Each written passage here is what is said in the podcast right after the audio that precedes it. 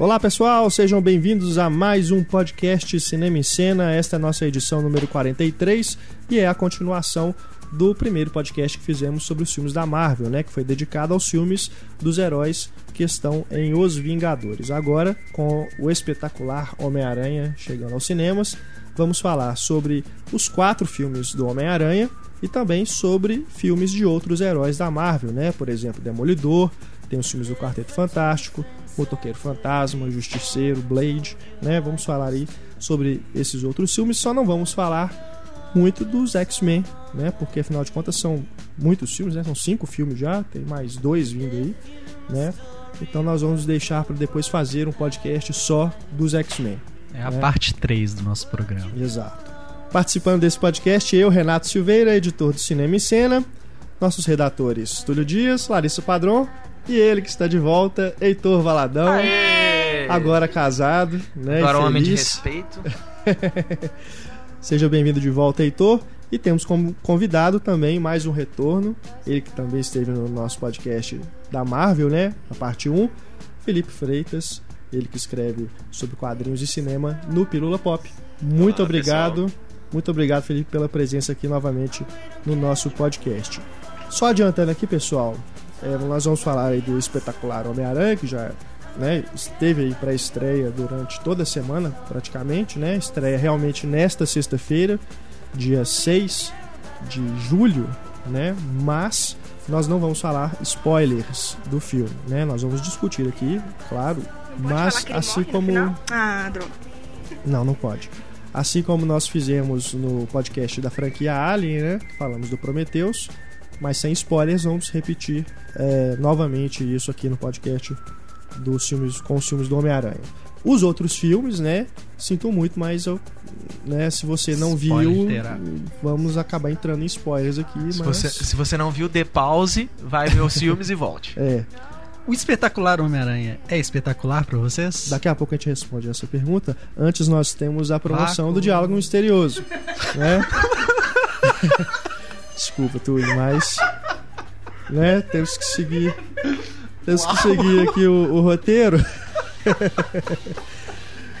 o Diálogo Misterioso, que é a promoção que temos em todo podcast, ao longo do debate tem um diálogo extraído de algum filme. Você tem que descobrir de onde é o diálogo e mandar pra gente a resposta no e-mail cinema@cinemencena.com.br.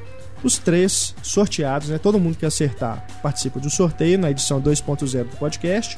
E os três que forem sorteados vão faturar DVDs de, primeiro, edição especial DVD duplo de A Espera de um Milagre, filme do Frank Darabont, baseado no livro do Stephen King, com Tom Hanks, né? E o Michael Clark Duncan, que é o rei do crime do Demolidor. Eu não lembrava disso. Acho que a gente tinha escolhido a espera de um milagre porque o Frank Darabont é um fã de quadrinhos assumido. Pois é, acabou que teve mais uma coincidência. Temos aqui também O Último Grande Herói, o filmaço do John McTiernan com o Arnold Schwarzenegger, clássico dos anos 90. Temos aqui também, aliás, é um DVD, se eu não me engano, era meio raro, né, até um tempo atrás. Não sei hoje em dia, mas já tem Blu-ray também, né? Já. Mas enfim, é, é muito legal. é, quem não tem em casa, né? Tomara que seja sorteado aqui no podcast, porque realmente é um filme bem bacana. E temos aqui também a edição de colecionador de Um Tira da Pesada, outro clássico aí dos anos 80. E esse com Ed Murphy é o primeiro, né? Um Tira da Pesada 1. Na época que o Ed Murphy era bom. É. então esses são os prêmios. Boa sorte a todos, prestem atenção aí no, no- durante o debate. Assim que aparecer o diálogo, mande a resposta pra gente, né? Escute com calma, né? Na, na tranquilidade da sua casa, ou do ônibus, ou do Lavando carro. a louça. Né? Lavando a louça, né? Da corridinha matinal. E aí você manda pra gente a resposta, tá bom? Estamos aguardando aqui os seus e-mails. Vamos então pro nosso debate.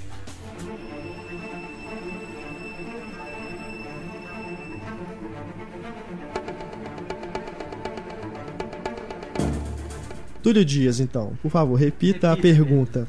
Então, vocês acham que o espetacular Homem-Aranha é espetacular? Ou não é espetacular? Sim! Você não viu, Heitor? Cara, não. É espetacular, Larissa? É bom, é, um- é o bom Homem-Aranha.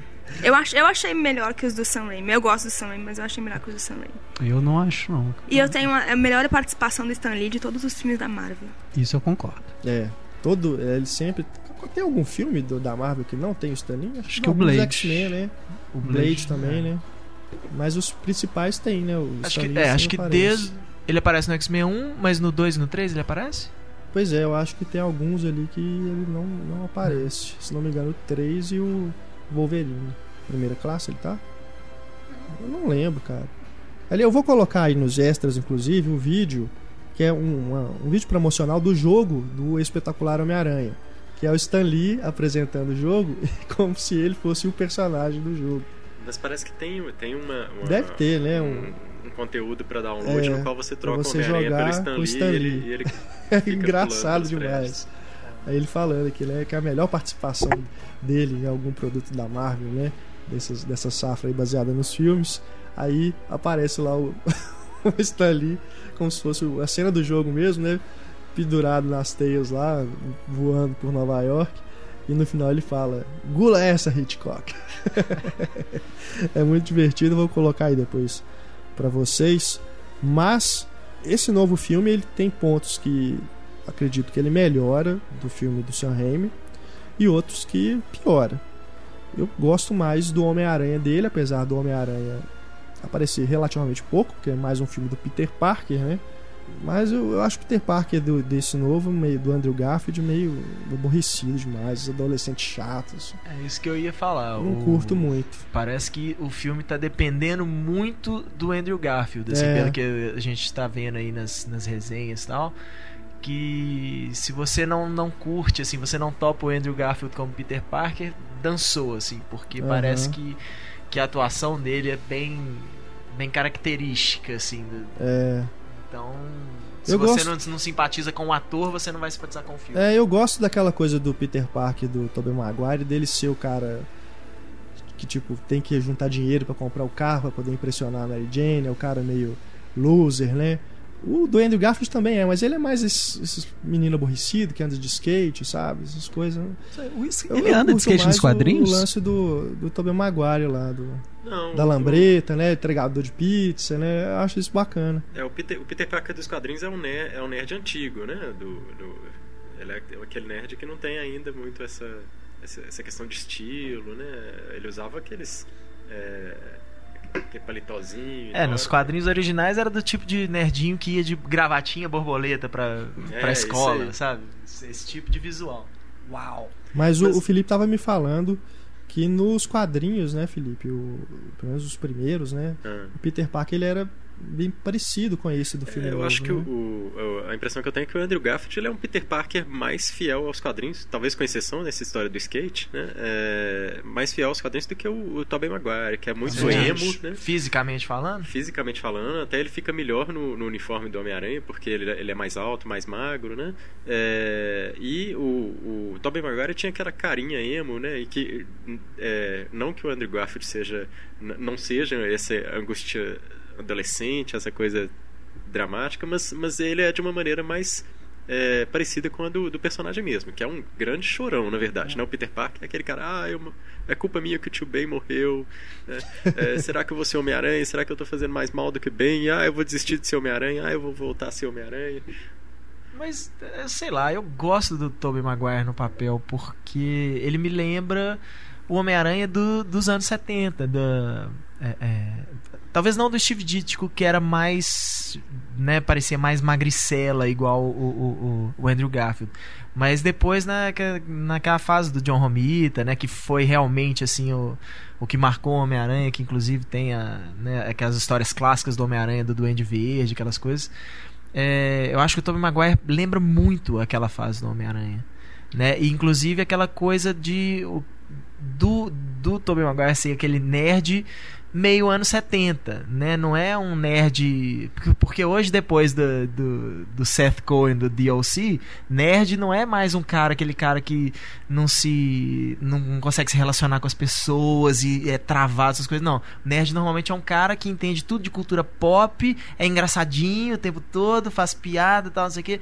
Então, e o Tobey Maguire não, ele tinha aquela aura mais, mais antiga. Do nerd é aquele cara que não tem amigo, que Uhum. não consegue se relacionar com as pessoas, que o- os assuntos que ele tem são sempre coisas que as pessoas da idade dele acham aquilo esquisito, né? Conversar sobre aquilo e tal.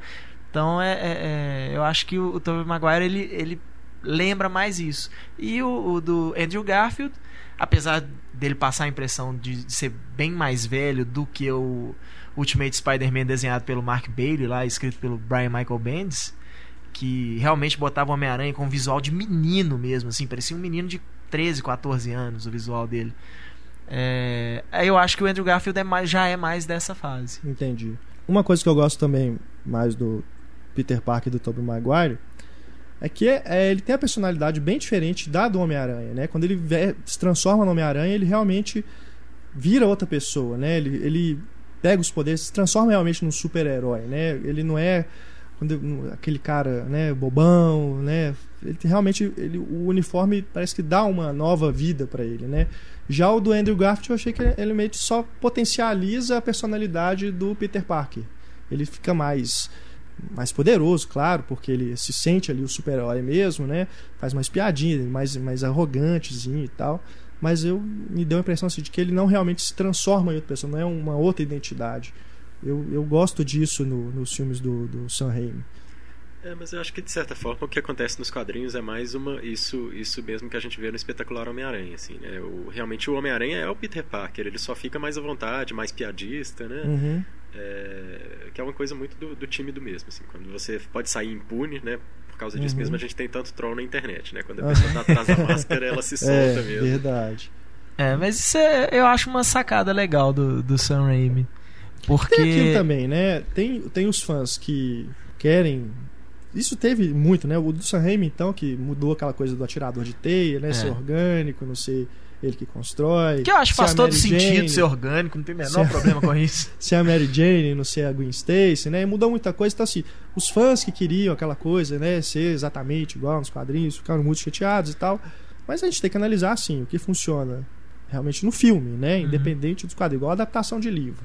É, né? mas o, o- Mas, é claro assim, também, voltando à questão do, do lançador né? de teia orgânico, que foi um, um tema muito polêmico, né, no- nesses anos atrás, né, faria mais sentido sair da bunda Ah, é. dele, né? Com certeza. Porque realmente a aranha. Com certeza. A aranha solta a teia por trás. Mas ia ficar meio, meio grotesco, né? Realmente. Aí só, só a Homem-Aranha do David Cronenberg seria assim. Mas, Mas, o, mas o, o, o- o espetacular Homem-Aranha, eu acho que ele conseguiu demonstrar que o filme funciona, até com, é, mantendo essas questões que foram polêmicas no primeiro filme do Sam Raimi. Né, é o, uma delas foi do lançador de teia, né, aranha geneticamente modificada. Então, uma série de questões que o espetacular Homem-Aranha ele consegue ser mais fiel Certo. aos quadrinhos. Eu acho que Uhum. todas essas questões que incomodaram os fãs no primeiro filme do Sam Raimi, agora elas não vão incomodar. Verdade. né, Porque agora elas foram respeitadas. Acho que a única coisa que, que desvia mais do- dos quadrinhos no espetacular Homem-Aranha é o- é o lagarto que não tem focinho. Mas se alguém tiver encrenca com É. isso. é muito. É, muita Por isso que birra. ficou parecendo um palhaço. Só voltando, só eh, concluindo aquilo ali, é, o que eu acho legal na, nas histórias de super-heróis é que tem uma diferença, que é o negócio da máscara. Uhum. Normalmente nos quadrinhos, o, o que que era assim? Normalmente o mascarado, antigamente o mascarado era sempre o vilão, né? E o, o herói não precisava cobrir a cara dele, porque ele era o herói, ele era legal. É, é, os, os os- vilões assim de antigamente que a gente diz é assim antes de cinema praticamente. É, então o que, o que é bacana nesse negócio é que as máscaras vieram para os super-heróis meio que para revelar quem é o cara na verdade, né? Assim, na é- é, aquela, aquele rosto que ele usa no dia a dia não é ele. Ele quando ele coloca a máscara que ele realmente se torna aquela pessoa. É igual o pessoal gosta muito de falar isso sobre o Batman. Fala assim, Bruce- Batman não é o Bruce Wayne. O Bruce Wayne é a máscara, o Batman que é a verdadeira personalidade dele, né? Então, Tem aquela teoria também do Tarantino no Kill Bill sobre o Superman, né? Que fala que o Clark Kent que é o disfarce do Superman. É, o, o- o- então assim, ele não, ele não coloca uma fantasia pra se tornar o Superman. Aquela É. ali que é a roupa dele, o Clark Uhum. Kent que é a máscara, né? E isso é muito legal. É, é, mas já no Homem-Aranha você tem essa inversão, né, do negócio assim. Na verdade, quando ele coloca a máscara, é, é- é bem aquilo que o Felipe falou. Quando coloca a máscara é que aí se, se, se potencializa tudo que o cara quer ser, né? E ele pode ser porque ali ninguém sabe quem ele é. Uhum. Então, ali que mostra realmente quem é o Peter Parker, é quando ele coloca a máscara, é quem ele gostaria de ser. Só que numa sociedade normal ele não dá conta, né? Quando as pessoas olham ele nos olhos, veem a cara dele e ele tem que ser uma pessoa normal, ele não dá conta no, de. No primeiro filme do interagir. tem inclusive uma coisa dessa com as máscaras, né? Em relação ao Duende Verde, né? Que É, o Duende coisa Verde lá, conversa com a, com a máscara, com- né? Ele imagina o, a- É. ele imagina o Duende conversando com ele, né? O tempo todo. O Tobey Maguire me irrita, realmente não gosto do Tobey Maguire. E também não gosto da Kristen Dust no papel. Mas ele tem. Ele, em compensação, ele escala vilões que eu acho que são os melhores atores para os vilões dele, são os do Sam Raimi. Mas o, eu acho que o, o Tobey Maguire ele não parece um adolescente. Ele parece um adulto chorão.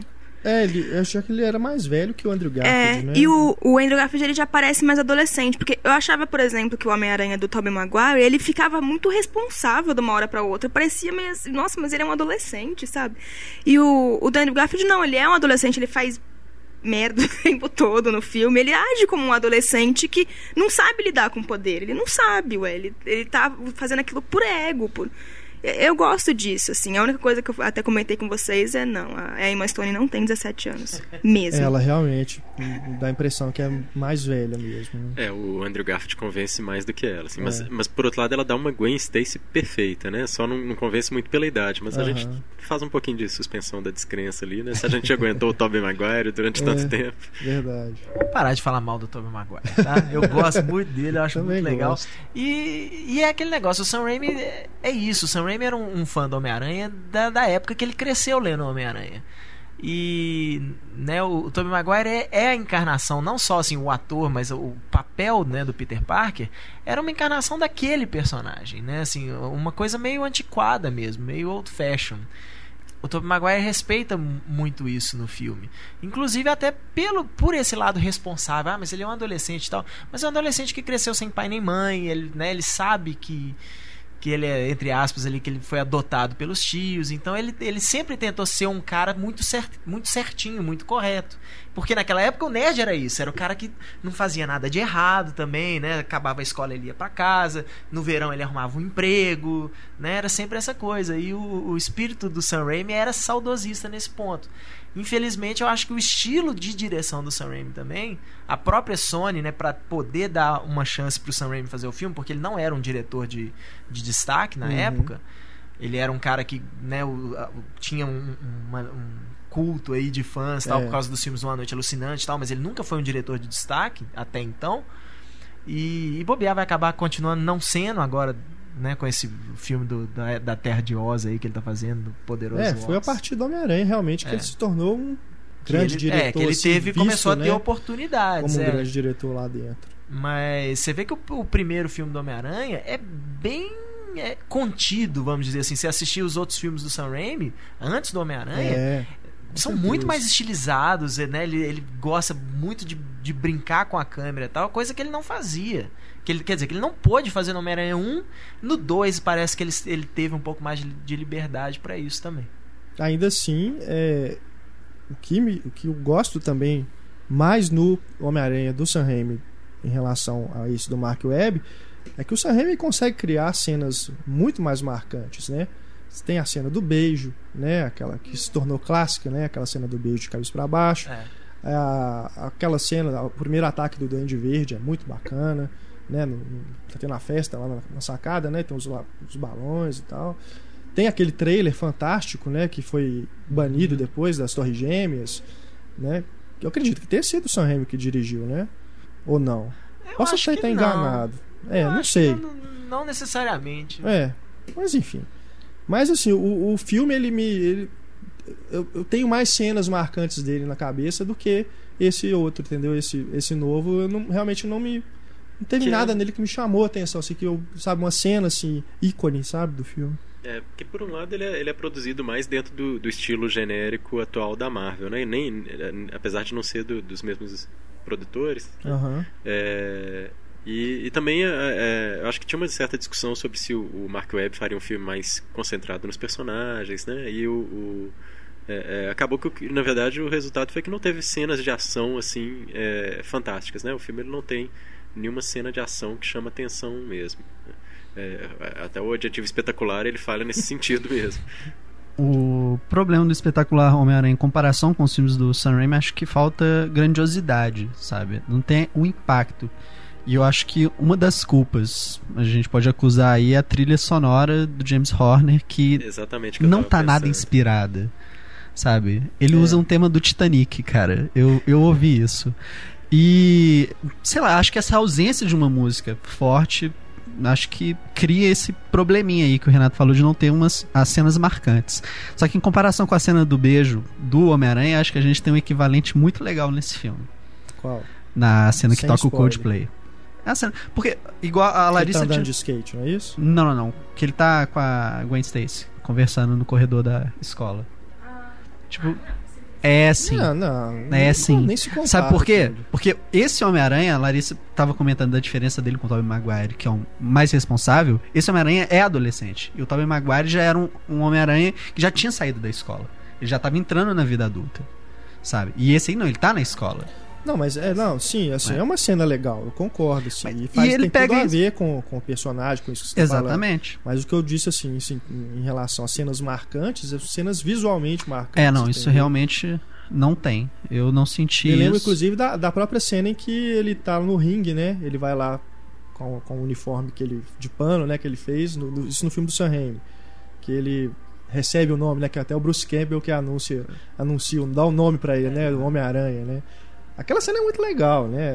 É, é bacana. Então, assim, o, o, do filme do Sam Raimi tem umas coisas legais, assim, sabe? De, Em, em defesa do São espetacular. Homem-Aranha, eu acho que tem, tem pelo menos uma cena que é muito interessante visualmente, que é ele no esgoto construindo aquela teia. Eu acho ah, bem é, essa é bacana. legal. Essa é bacana. É massa. E é, é curioso também porque o lagarto era o sonho de consumo do Sam Raimi, né? Ele não utilizou em nenhum filme e vai lá, logo no primeiro já lança o lagarto. Não, e inclusive, se a gente for pensar, né, Lagarto palhaço. Isso que o, que o Felipe falou de falhar em ser espetacular, né? Realmente, porque tem menos ação. O 3D, né? Que é super mal Fajutaço, utilizado. né? E é 3D real. É, não, não parece que ele Achei é filmado muito- em 3D, não parece, né? Porque é cara. muito chapado. né? Você pensar, por exemplo, no Hugo, né? Que tem aquelas cenas passando dentro de corredor, né? Aquele você sente totalmente, você se sente totalmente imerso, né? No filme. Nesse filme que poderia, né? Todo mundo depois que viu o primeiro trailer, né, falou assim, ah, aquelas cenas em primeira pessoa, né? telhado. Isso em 3D vai ser muito legal e tal. A gente tem um ou dois momentos assim rápidos em que você tem alguma sensação assim, né? Mas, cara, é decepcionante. né? Eu acho, mas, Muito mas eu acho que a gente tem que, tem que pensar também que né, o fato do filme não ser espetacular, ao contrário do que diz o título, também não é necessariamente uma coisa tão ruim assim, né? Porque o espetáculo também é muitas vezes sinônimo de muita, muita explosão, muito Michael Bay né, É. e pouco conteúdo. E o filme, na verdade, ele tem bastante conteúdo, né? É um filme bem denso, e tem, tem muita história e tem muito personagem. Eu acho que o Uhum. grande destaque vai ser para pro elenco, né? É, você tem os atores ótimos ali, você tem o, o tio Ben, que é o Martin Sheen, né? E eu não, não, não consegui deixar de pensar que ele, ele tava tão bravo, assim, com o Peter Parker aprontando, e, e o, o Charlie devia ser muito pior. É. Já a tia May a do, do Sam Raimi é mais, né, mais legal, né? Do que a Sally Field. É. A Eu Sally gostei Field, da Sally Field. não, ela é muito. Ela fica chorando o filme inteiro, né? É, só uma pequena defesa. Não, mas ela do, no Só- primeiro também morre, ué. Só uma pequena defesa da que o Túlio mencionou a trilha sonora. É, trilha sonora do primeiro e do segundo Homem-Aranha é do Danny Elfman, o terceiro já tem um outro cara que eu esqueci o nome. Que parece que o Danny Elfman foi demitido no meio do, do trabalho lá, que os caras, Sam Raimi e ele se desentenderam. É, mas a trilha do, do- dos Homem-Aranha do Sam Raimi, é, pra mim, é nula. A trilha do Homem-Aranha, infelizmente, assim como o Homem-Aranha, assim como todos os filmes dos personagens da Marvel, trilha sonora é, é- é meramente pra dar ritmo à cena. Não tem nenhuma cena que. Nenhum, nenhuma música na trilha sonora. E eu não estou falando de bandas, de não sei o que. Não. Trilha composta pro filme. James, assim, James Horner também, pra, eu acho também meio, meio zero à esquerda pra esse tipo de coisa. assim. eu não, não sou um fã do cara. Mas é, talvez a última, a única música que realmente marcou num filme de super-herói que você fala assim, pô, isso é uma né, uma, uma, uma- marcha de super-herói? Não, de- deve ter sido o Batman do, do, do Christopher Nolan, né, que é o Hans Zimmer. E mesmo assim são dois acordes, né? Aquele tan, tan, aí pronto, A é do, isso. A do o Nolan Hulk, em do O. Nolan vira isso. A do Hulk do Ang Lee também é marcante, né? Mas é, ela, ela, é, ela é bem. Ele tenta usar uma coisa Pelo bem diferente. coisa- O Danny Elfman no, no Hulk ele tenta fazer uma coisa bem contrária ao que a gente espera no filme do Hulk, né? Que É. deveria ser aquela coisa pesada, meio Hans Zimmer mesmo, assim. Bastante batuque, aquelas coisas assim. E não é. Mas a trilha do Danny Elfman do Homem-Aranha, falta um tema pro Homem-Aranha. Ele não tem aquele Ele tema que queria ser o gruda John na Williams, cabeça. né, no, no É. Homem-Aranha. Ele queria ser, fazer uma trilha de Superman e acaba fazendo uma coisa pouco original, né? É. É, e, e o triste é isso, é porque o Batman do Tim Burton, a trilha do Danny Elfman é muito legal. Aham. A trilha do Danny Elfman Verdade. pro Batman. Só fazendo. Só uma, uma informação. Não é porque eu não falei o nome da atriz que faz a Tia May, que é a Rosemary Harris, né, no filme Sam Raimi. Cara, mas mesmo assim, uma coisa do Danny Elfman, mesmo você falando, eu achei interessante porque as cenas ficam assim na cabeça. Mas supera o trabalho do Horner e tem mais destaque. Acho que o Horner tá bem inexpressivo nesse Tá, filme. né, é. E, e outra coisa que é curioso, já que o Heitor é falou de fraquinho. músicas, de bandas, o Mark Webb, o filme anterior dele tinha sido 500 Dias com Ela. Tipo, um filme com uma trilha sonora repleta de bandas legais. E, porra, cara, você vai assistir o espetacular Homem-Aranha crente que você, porra, vou ouvir altas bandas legais. Não, você não ouve nenhuma banda, cara. Isso é meio frustrante, cara. Só o Coldplay, velho. Sabe? Mas isso eu, eu considero uma qualidade, não considero um defeito, não. Eu acho chato. E, e também eh, tinha falado de umas coisas parecidas do, do filme. Uma coisa que eu não gostei no espetacular Homem-Aranha é a sequência, acho que desnecessária dele descobrindo os poderes dele. Me lembrou o Footloose, cara. O Kevin Bacon dando aquele chilique nervoso. na- ele andando de skate, É. muito- achei muito legal. Cara, é muito muito que um adolescente tosco, faria se Não, descobrisse que ele pode subir nas A- a- paredes. acho que no tipo, primeiro filme é mais natural que nesse. Tipo, o lance do skate me incomodou completamente. Não, a o Tobey. Maguire olhando pra mão. O Tobey credo, Maguire é um sonso, irrita. desculpa. eu tô- Eu não gosto de skatistas, então talvez eu tenha um bloqueio com esse Peter Parker. Eu acho que o, o Mark Webb, ele tem bastante da... Ele gosta de colocar cultura pop mesmo, essa coisa atual, assim. E nesse filme ele tem... Ele é um nerd atual, ele é um nerd que não é mais desrespeitado por ser nerd. Esse, esse coisa- nerd. O problema, mas o problema de cultura pop atual é aquela coisa que a gente fala, tipo, tá, é, isso não realmente não, não pode não chegar a datar o filme, mas é exatamente isso, né? Às vezes você vai ver um filme que aí tem uma música no filme que é uma música que tava tocando nas rádios há dois meses atrás, e aí na hora que você vai assistir o filme dez anos depois, você fala assim, pô, que bosta é essa? Que merda de música é essa que tá tocando? É, É. igual pra mim, é igual a presença da Macy Não, Gray no Homem-Aranha 1. Você não vai é uma lembrar. besteira, Que na completamente época inútil. já também não tinha na época já não era, é, já não né? tinha necessidade. Hoje você assiste. Ah, e como Que vocês, que é Macy essa, né? Gray, você vê que a mulher cantando lá, você fala assim, pra quê? pra que que essa mulher tá aí cantando? Pra que que botaram o nome dela cantando? É. Bota qualquer pessoa fingindo que tá cantando. Por mais assim, por exemplo, o filme é uma porcaria, que é aquele Poseidon, aquela refilmagem do Aham. Poseidon, mas que tem a Ferg cantando. Pelo menos não falaram que é a Ferg, é uma, é uma cantora É. lá. né? A gente sabe que é a mulher do Black Eyed Peas, mas pronto. Não, mas nas músicas não tem isso. É o que o Túlio falou. Você, não vai, você nunca vai lembrar do espetacular Homem-Aranha pela música. Ela não causa emoção nenhuma, Um- uma- a música. Um E, detalhe. Não, desculpa. É que só do, a gente falou do elenco, eu, não acho que o Andrew Garfield é um bom ator. Não. Eu achei que ele tava bem na rede Eu não social, gosto acho, dele. esperava mais dele. Eu gostei dele no Homem-Aranha. Mas ah, realmente ele tem uma cara que às vezes você fala, não, chega, tá.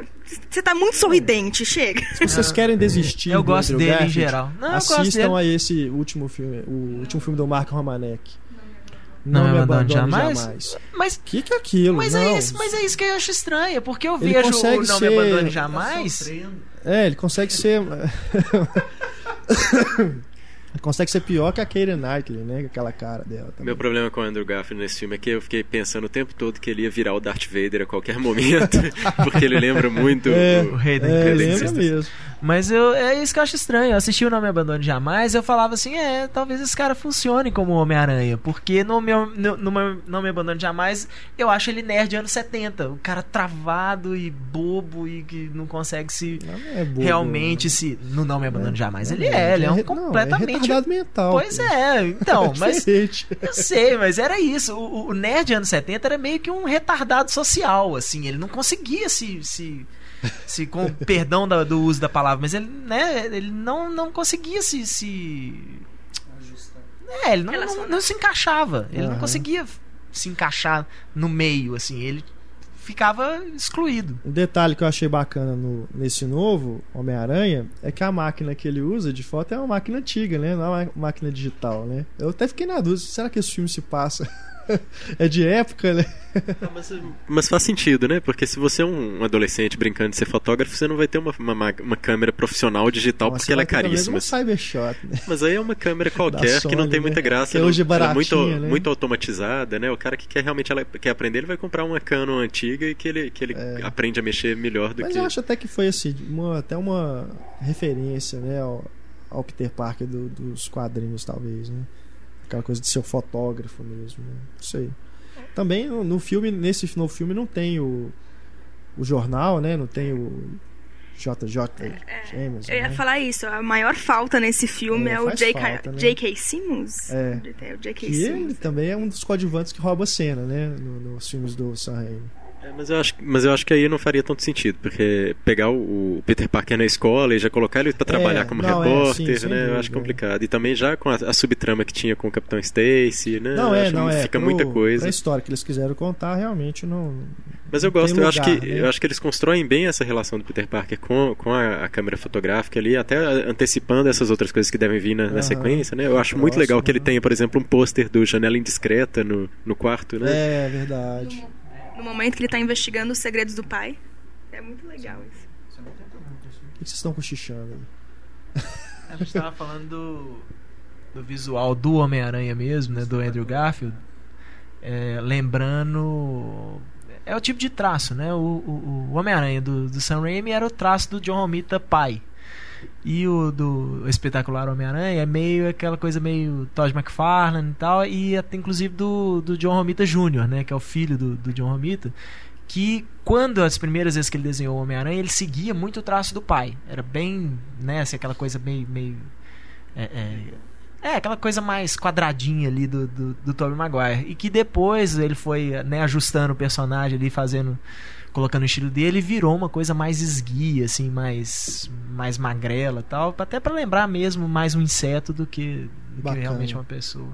E os outros dois filmes aí do Sam Raimi? Homem-Aranha 2 e Homem-Aranha 3. O O 2 é a gente preferido. gosta, o três a gente esquece. É, o 2 o dois é fantástico, né? É, Aquele filme muito do. bacana. Aquela ideia dele perder os poderes pela Sim. depressão, aquilo é genial. Eu acho que isso nem, nem chega a aparecer nos quadrinhos, não, mas, mas É. brinca um pouco com. Talvez seja o momento em que ele é mais engraçado, né? Que tem os momentos mais cômicos né, dos filmes do Raimi. Não, é, o, o, o roteiro do, do Michel Chabon é fantástico e eu acho que eles vão tem ter o muito. Sargent, né? Também que é um veterano. Participou, É. inclusive, do roteiro desse novo também. E do 3 também.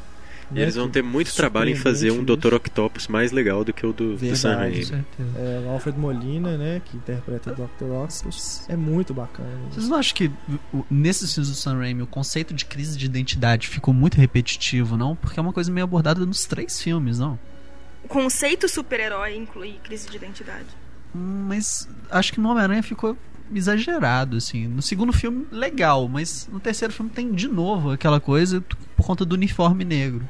Mas é uma, é uma qua- qualidade muito do, do personagem do Homem-Aranha, né? A cada, eu tava falando com o Renato, a cada três edições ele surtava e falava: Nunca mais você é o Homem-Aranha, jogava o uniforme no lixo. Ele Então é de gêmeos, ele é de câncer, qual que é o problema dele, cara? Ele é meio bipolar. É, porque- é, mas eu acho legal isso, é coisa de adolescente, né? Pa- Passa rápido. a- a- a- a- as paixões, as crises, não sei o que, é tudo muito rápido. Então, assim, primeira coisinha que acontece, ah, quer saber? Então não vou ser Homem-Aranha também mais não, e pronto. Ah, a menina lá, isso aqui tá atrapalhando minha vida, eu fui mal na prova, então não vou ser mais Homem-Aranha, e eu não posso ficar com a menina, então não vou ser mais Homem-Aranha, sabe? É, Tem isso é bem coisa de adolescente. no- pelo menos no 2 e no 3, eles já não são mais adolescentes, né? Eles já É. são jovens adultos ali, né? A É. Mary Jane querendo emprego, ele também já tá, né, como repórter fotográfico e tal. O, o Harry também. Não tem aquela coisa da escola mesmo, né? Só no primeiro que tem. né? Ah, eu sou um dos poucos defensores do Homem-Aranha 3, assim. Eu acho que é um filme extremamente gosto, é. problemático. Ele, Tem alguns bons momentos. ele tem problemas mas, graves, mas eu acho que ele tem pro- eu acho que ele tem certas coisas que, que, eu, que, eu, que eu gosto muito no filme. Eu gosto muito do Harry Osborn no Homem-Aranha 3. Sim. Né? Pra mim, a, a única forma de assim, a- a- daria assim para mim um salto gigantesco no Homem-Aranha 3 é se o Harry Osborn ele não- perdesse a memória, ele fingisse o tempo todo que perdeu a memória pra ferrar a vida do Peter Parker igual ele faz quando ele recupera a memória dele. Acho que o mais legal seria se no fundo, no fundo ele tivesse né, tudo fosse um plano desde o início. Mas o para mim a cena, talvez a melhor cena pra mim de todos os filmes do Homem-Aranha, Tá no Homem-Aranha 2. E não tem o Homem-Aranha na cena, que é a cena do, do- dos tentáculos do Octopus atacando a equipe médica É, lá. aquilo é Aquilo, bom. pra mim, é, acho que deve ser a única cena que o Sam Raimi virou e falou assim: Isso aqui nós vamos filmar de madrugada, escondido. Eu vou filmar, deixar pronto pros caras não me mandar fazer de novo. Porque aquilo ali, pra, pra mim, parece Sam Raimi.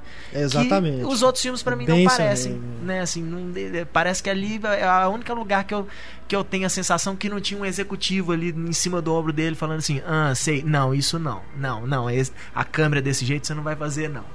Tem até aquela coisa da, me- da enfermeira, né? Arranhando o chão, assim. é, e é sendo uma coisa puxada, totalmente não, absurda, e, né? e Mas super legal é assim, coisa sendo, mesmo sendo Raimi, né? puxada pra Bem- debaixo da da, É da, assim. da maca e debaixo da maca tá escuro e você não vê o que acontece com ela, Aqueles sabe? gritos exagerados, é, né? e, e Isso é uns closes assim das né? pessoas gritando e tal. e- Aham. eu acho que é só no 2 que tem isso. Devia se chamar Homem-Aranha Evil Dead, né?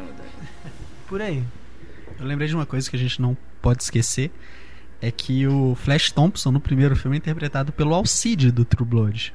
tá? Ele que faz o bullying no Homem-Aranha. Hum, eu não vejo True Blood. não Eu sei. gosto muito do. Eu preciso rever, faz muito tempo, mas eu gosto mais do primeiro. Eu gosto do segundo Homem-Aranha, mas eu gosto mais do primeiro. Aquela coisa da descoberta. O 2 E também tem uma coisa bacana que é do. Tem a cena do metrô, né? Que A cena uma do trem é cena muito boa. bacana. E tem aquela hora que ele revela a identidade, né? Que as pessoas, o, todo mundo acaba sabendo quem que ele é, mas tipo, eles meio que combinam ali, sabe? ninguém vai contar, né? Pode ficar tranquilo que ninguém vai falar quem é você, né? Ou Quem é o Homem-Aranha. Mas que tem muito a ver com aquele período em que os Estados Unidos estavam naquela coisa, né, do, do pós 11 de setembro, né, de ter a necessidade de ter um herói e ser um herói, uma pessoa comum. Então ali no momento que eles veem que é um tem até um dos, um dos passageiros, né, das vítimas ali do ataque que fala, ele é só um menino, né? Tipo assim, ele é é uma pessoa é qualquer um aqui, né? Podia ser qualquer um aqui. Então isso tem muito a ver também com, com aquela época, né? Com aquele período, né? Do, de- ter o, herói comum, né? De estarmos, né? Juntos, né? Fazendo alguma coisa, né? Para É, superar no- os medos, né? Os traumas. No primeiro filme, principalmente, né? Aquela cena da, da ponte, que na hora que, né, talvez assim, o Duende Verde fosse dar um golpe fatal ali, e aí as pessoas na ponte começam a jogar coisa nele, falar. ah, é, mexeu com o Homem-Aranha, mexeu com Nova York, mexeu com um, mexeu com todo mundo tal, É. né? Aquilo ali, inclusive, falam até porque o filme do Homem-Aranha é de 2002, 11 de setembro foi em 2001. Né? Então, assim, não dava tempo, né? Muita gente falou assim, ah, mas a- a- aquela cena da, da- das Torres Gêmeas foi tirada depois, tal, não sei o quê. Aquela cena das Torres Gêmeas, ela foi filmada em 2000, dois, É. né? 99, aquele, aquele teaser que eles fizeram e tal. E, e o pessoal falava assim, ah, porque aquela cena dos caras jogando coisa no, no Duende Verde, né? aquilo foi incluído depois, tal, não sei. Não tem como incluir aquilo depois. E já- o filme estreou em abril nos Estados E Unidos, já 11 de fazia setembro foi, parte né? também do, do. né, desculpa. é, Não. mas já, já fazia parte do, do personagem dos quadrinhos, essa relação dele com Nova York, Com né? Porque, certeza. porque é, é- isso é uma coisa que sempre aparece. Isso da- da- ele é odiado pela mídia, né? É. O próprio Jonah Jameson é, simboliza isso. Assim, a mídia odeia ele, a polícia persegue ele, mas o povo de Nova York sabe o que, é que ele faz Sabe, e, e defende certeza. ele. né? E, e é aquela coisa também, o, o que torna o cara um herói é o reconhecimento, né? Então, assim, isso é Exato. legal ver no Superman 2 Sim. tem isso também. Na hora que o Superman meio que foge, né? Que eles acham que o Superman fugiu, que ele desistiu, não. As pessoas veem os, né, os Zod lá e os, e os compassos dele e todo mundo começa, não, então vamos lá pegar esses caras, pô, né? Vamos ajudar o Superman, então, e todo mundo vai pra cima deles. Acontece, né? Não dá em nada, mas. É, eu acho que um aspecto legal do espetacular Homem-Aranha é como que é, essa relação do, do Peter Parker com, com o heroísmo ela é construída mais gradualmente, né? Porque não é aquela história de origem básica do Homem-Aranha. Ah, o tio Ben morreu porque eu deixei o, o, o vilão escapar, o, o assaltante escapar, e agora eu não posso deixar mais nenhum assaltante escapar, eu tenho que ser um super-herói. né? No, no espetacular isso eu acho que é construído mais gradualmente, assim, ele vai percebendo que é, o Homem-Aranha ele tem que servir para ajudar as pessoas, né? Ele Uhum. vai sentindo isso quando ele salva as pessoas e É, vai, vai vendo Isso é no primeiro Homem-Aranha isso é bem rápido, assim. De repente aparece o Dente Verde e ele fala, ah, mas então alguém tem que impedir esse cara. Tipo, ah, tá, por que tem que ser você, né? Você nem, nunca viu o cara, nem sabe quem é. Me lembrou até o Poder Sem Limites, né? Que esteve em cartaz esse ano, É. que é aquilo, que eles descobrem os poderes, mas eles não querem se transformar em super-heróis, né? É, são Durante adolescentes, vamos fazer Grande o que parte do espetacular Homem-Aranha é mais ou menos isso mesmo. O, o que eu acho, essa parte da ajuda do povo de Nova York, eu achei muito bonito no espetacular Homem-Aranha. Aquela que é na Judinha do pessoal de Nova York. Até, Aham. até chorei. Olha só. Muito legal, mas Tá isso é uma vendo? coisa legal, assim, né? Tipo, acho que pra qualquer pessoa, né? De repente você, olha, você tem um reconhecimento de alguém, né? Assim, tipo, Aham. você tá fazendo uma coisa que você acha que você tá sendo. É, é, é, tudo bem, é completamente altruísta, né? O que os heróis fazem, mas é, o, o reconhecimento é muito legal. Que é uma coisa que o Christopher Nolan brinca no Batman, né? O Batman, teoricamente, é pra não, ter reconhecimento nenhum né? Ele, ele quer sempre desgraçar a imagem do Batman que foi um elemento forte nas histórias do Batman nos anos 90, começo dos anos 2000. Que é tipo. Que, né, eles não queriam nem saber que o cara existia, era só o Gordon que tinha ali uma, uma Uhum. relação com ele. É, que não, que não funcionaria pro Homem-Aranha por causa da baixa autoestima É, de dele, né? alguma, é. Ele desistiria de ser Homem-Aranha todo dia. Ah, e, e tudo, né? Assim, até o, o tipo de filme não combina com Homem-Aranha, esse tipo de coisa. Mas é legal porque é um tipo de reconhecimento que ela é, ela é pontual, assim, né? Não é, não é o reconhecimento da mídia, não é aquela coisa de ser famoso, mas sim aquela. de- no momento que conta, você saber que, que, que o povo sabe que você tá fazendo a coisa certa. Mas eu acho, eu acho lindo até isso. No, a gente não sabe, por exemplo, no Superman Returns, se era a intenção realmente do Brian Singer, do Super-Homem ter um pouquinho assim, tipo. Ah, deixa eu acariciar meu ego aqui um pouquinho, né? Aquela hora que ele salva o avião, aí ele sai devagarzinho do avião e, né, tem aquelas coisas assim dele olhar pra câmera e dar um tchauzinho pra câmera antes de ir embora, né? Essas coisas, tipo, poxa, mas o reconhecimento é legal. Do Homem-Aranha 3, que tem um filme tem várias escolhas equivocadas, né? Eu citaria aí o momento em que ele se transforma realmente no Peter Parker emo, né? Aquela franjinha, Eu vira o disso. boy, aí vai dançar, né? Dentro do, do boteco lá com a, com a Mary Jane, né? É com ela mesmo? Com a, com a Gwen. Com a Gwen, né? Tem umas coisas que realmente muito, né? O próprio Venom, né? Que Mas foi esquisito. Mas né? sabe o que, é o pior? O problema pra mim, um dos problemas do Homem-Aranha 3 é assim, o Sam Raimi queria um Homem-Areia.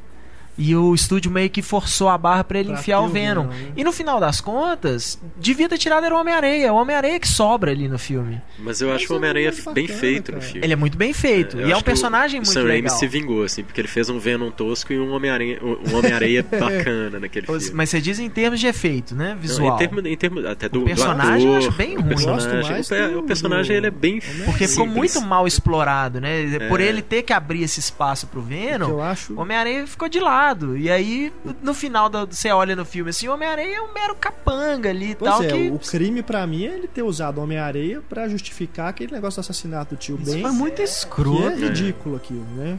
Uhum. Isso me deixou Voltar, né? traumatizado pra sempre.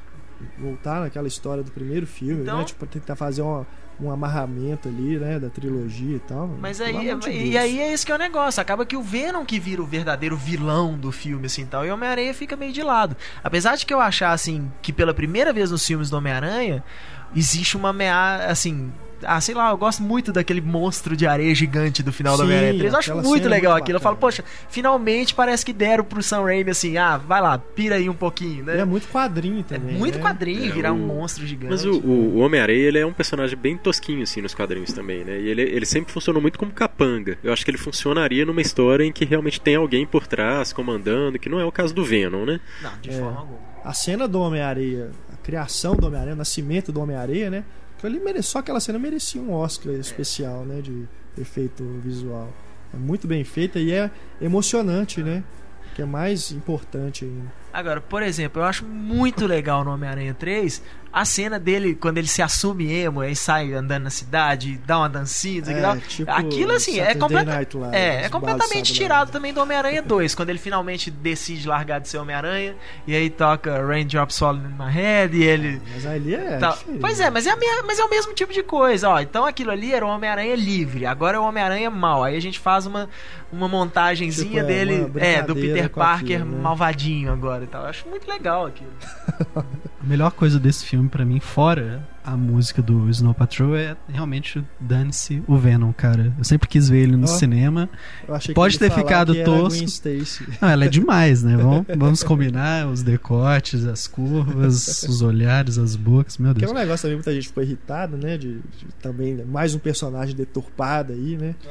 Mas que eu, eu até, eu até curto o lance lá da rivalidade dela com a Mary Jane. Mas, sei lá. O Ed Brock eu, eu gosto. O Ed da- Brock, pô, eu, né, eu gosto do moleque do introdução do personagem, assim. Talvez se tivessem mantido realmente o Homem-Areia, né? E deixado o Ed Brock ele. Talvez o via o, o lance do uniforme negro do final, né? Pra num quarto filme, né? Realmente ser o Venom, talvez funcionasse. A melhor. própria cena da transformação do Venom também é muito legal e é bem fiel ao desenho, né? No desenho passava, sei lá, nos anos 90 também tem aquela cena. Não sei se nos quadrinhos é daquele jeito também. É, Não, é daquele jeito, mas é, é, o- esse desenho dos anos 90 ele é bem fiel aos quadrinhos mesmo. assim, é bem- as coisas legais dele todas vêm dos quadrinhos.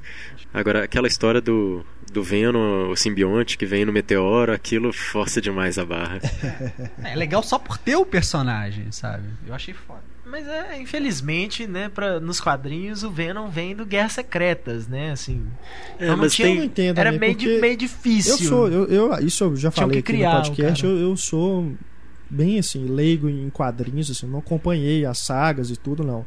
Mas eu lembro, assim, porque eu fazia as notícias pro, pro Cinema em Cena na época do, terceiro filme, e tinha, eh, eu vi os leitores comentando, né, que tinha o, o lance do do astronauta, né, que tem no terceiro filme, tem o personagem, né, O John Jameson, que é o filho do. que ele vai lá pra Lua e ele que traz junto o No, simbionte. nos no, no desenho da, da- da década de 90, a versão do, do Venom é essa. Né? Aham. Nos quadrinhos, na verdade, é o, Homem-Aranha ele é transportado junto com todos os heróis da Marvel para esse planeta, onde eles vão lutar e Aham. participar de uma grande saga. E aí, nesse planeta ele encontra o simbionte, Ah, que realmente não dá para aplicar no É. filme. É, mas tem isso- o- tem ele- um pouquinho de cada coisa no filme, acaba. eu né? acho que tem... tem- o personagem do astronauta que também É, o- deixa pra lá, é, né? Só pra ter, né? só Só, pra falar que. Mas o... isso tem cara de, de coisa esquisito. reescrita, né? Tipo assim, É. criar o personagem pra fazer o trem do Venom e falar, ah, não, isso aqui vai demorar muito tal, não sei o que, É. vai ficar explorando esse personagem do seguinte, John Jameson. Não, aí um vamos mudar meteoro isso. aí, pronto. É, aí muda isso, mas deixa o personagem do John Jameson, sabe? Esse tipo de É, coisa. mas a questão é que- logo, joga um meteoro aí. A questão é que os com quadrinhos isso. mesmo já, já tinham bolado outras soluções mais legais, né? Tem a versão do Venom no, no Ultimate, que inclusive parece muito com a história do, do lagarto no espetacular Homem-Aranha, né? No, no universo Ultimate, o Venom ele é criado pelo pai do Peter Parker, que era um Ah, cientista. tá. né? É, e, o, e tem essa versão também que tem a ver com o John Jameson, que ele é o astronauta, ele traz, e acontece do Homem-Aranha pegar o simbionte porque ele salva o John, John Jameson. Não é uma coisa do tipo, um- o asteroide caiu e aconteceu dele cair do lado do protagonista da história. É, O cara já foi picado por uma aranha radioativa. Qual é a chance de- dele ganhar mais superpoderes com um asteroide? É, já estamos aqui, né? Já falamos bastante de Homem-Aranha, mas antes aí de passarmos para os outros filmes da Marvel aqui no nosso podcast, os vilões aí, né, que ainda não foram explorados, né? Falam-se, fala-se muito no Carnificina, né? Falava-se, né, no pro Homem-Aranha 4, né, do se fosse outro filme com o Tobey Maguire e tal. Tinha também o Lobo, né? Que é um personagem que também falavam que poderia estar até no terceiro também. O Homem-Lobo, né? Que é o John, o John. Jameson, o astronauta, ele, É. ele pega uma pedra lunar e aí vira um lobisomem. Pois é.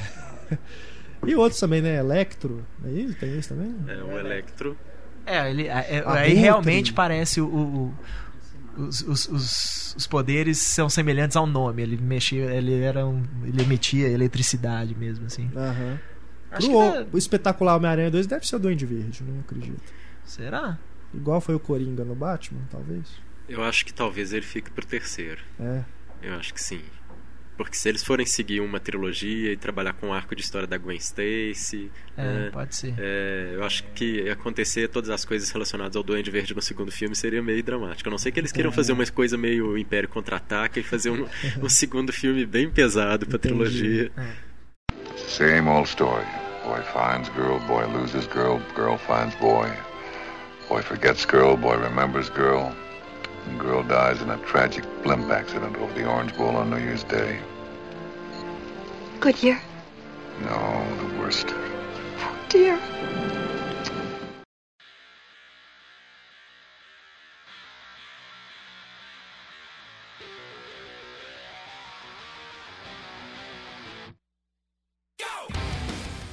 Bom, então vamos falar aqui dos outros personagens da Marvel, né? Não vamos poder demorar muito, porque nos excedemos aqui no Homem-Aranha. Mas vamos lá. Demolidor. Demolidor, que é o filme estrelado pelo Ben Affleck e a Jennifer Garner, dirigido pelo Mark Steven Johnson. Um dos piores diretores que já trabalharam em Hollywood. O Demolidor, que também.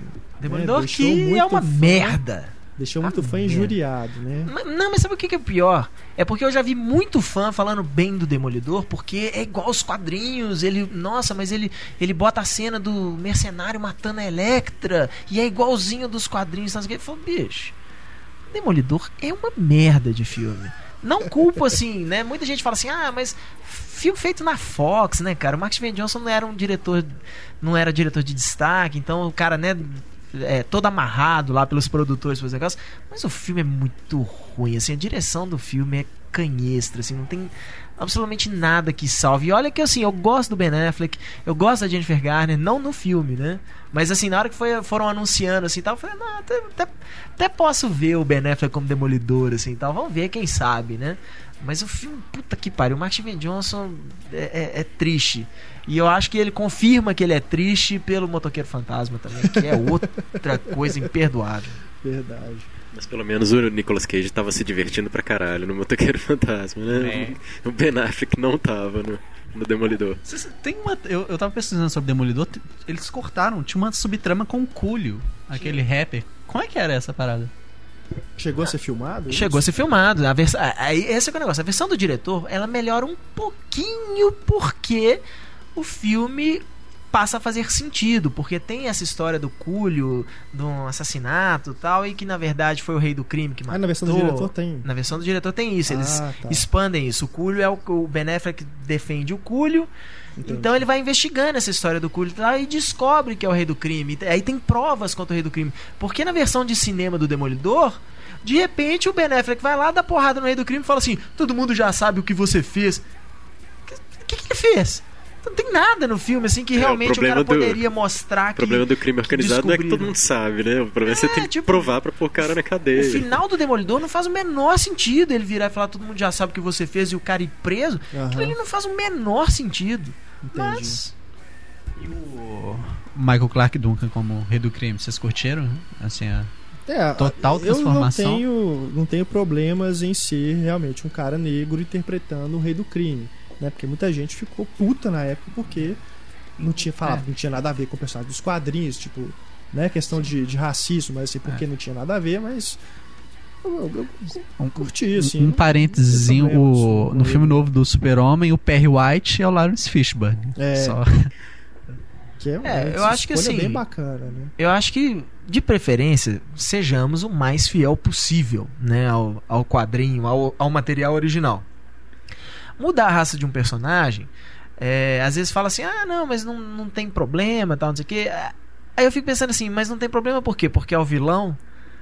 Porque é, um É. personagem coadjuvante? Porque o, já contei essa história no podcast, o Cuba Gooding Jr. queria, queria o papel do Demolidor. E os produtores falaram que nem deixar ele, falou que nem deixaram ele fazer o teste. Porque eles não iam fazer o Demolidor negro. Né? Então, assim, o meu problema, por exemplo, com o Michael Clark Duncan como rei do crime, não tem nada a ver com, com o fato dele ser negro, essas coisas. É porque eu não acho ele um bom ator. Uhum. E eu Ele não acho convence. que. É, ele não convence. Eu acho que até Entendi. fisicamente. Muito Sim, legal, sim. que É. ele é grande, assim, Aham. aquele cara aquele imponente e tal. Isso eu acho muito legal, mas ele não é um bom ator. Entendi. No A Espera de um Milagre, por exemplo, ele, ele convence porque acho que é aquilo ali, o papel feito pro cara, é perfeito pra É, ele. cara Mas com rei do grandão, crime mas fica- que é, é, né, fica meio- e. É, O Idris Elba como Heimdall convence melhor do que o, o Michael O Clark. Idris É, Elba. é pois é, na hora que eu vi assim, falei assim: peraí, o, o Idris Elba vai ser o Heimdall, os caras são nórdicos, né? Vai ter um ator negro interpretando um Entendi. deus nórdico. Mas aí depois, né, você acaba deixando meio de lado isso porque. É, acaba virando uma coisa assim, eles não são nórdicos, eles são quase alienígenas e é o povo nórdico que adora eles como deuses. Sabe um, um- um cara que eu acho que poderia ter dado. Ainda pode, né? Porque então vão fazer outro filme do Demolidor aí. Dar um bom rei do crime, que tem o porte físico e é um bom ator, John Goodman. John Goodman é um cara, né? Que é gordo, né? E tudo. Mas sabe o que, que é o Poderia negócio? ser um cara Mas o, o Rei do crime, pelo menos nos quadrinhos, eu me lembro, assim, pra mim a imagem que eu tenho do Rei dos- do, Crime, assim, que eu falo assim, perfeito, é a do David Mazzucchelli no, na queda de Murdoch, né, o Born Again, O Rei do Crime ele não é simplesmente gordo. Ele é parece aqueles caras assim. É meio Michael Clark Duncan. É um cara muito, muito, muito forte que tá velho, então ele tá gordo. Mas é um cara extremamente forte ainda. E o John Goodman é aquela coisa meio bonachão, assim, meio aquela carinha de, de cara legal. É, e vão lembrar que ninguém, ninguém teve problema nenhum com mudar a etnia da Electra, né?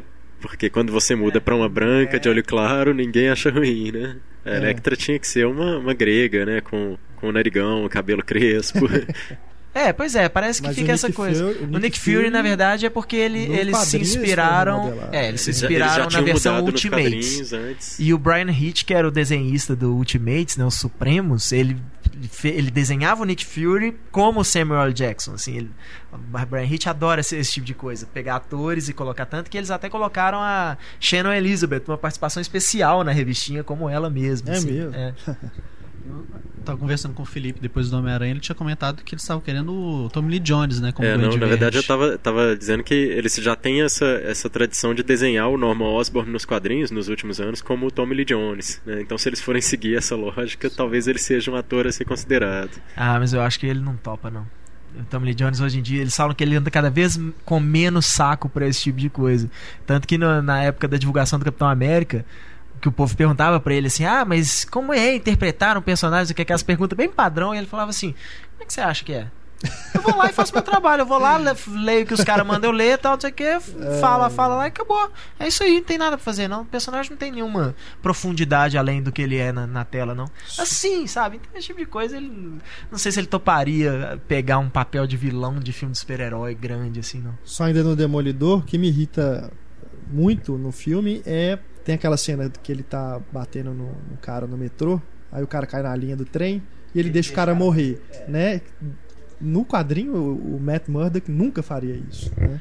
É porque naquela Eu época. li, eu li assim, eu, eu tô falando É. que eu sou leigo em quadrinho, mas eu, na época que o filme estava sendo feito, o meu amigo Guilherme Tomás, ele me mandou de presente a saga do.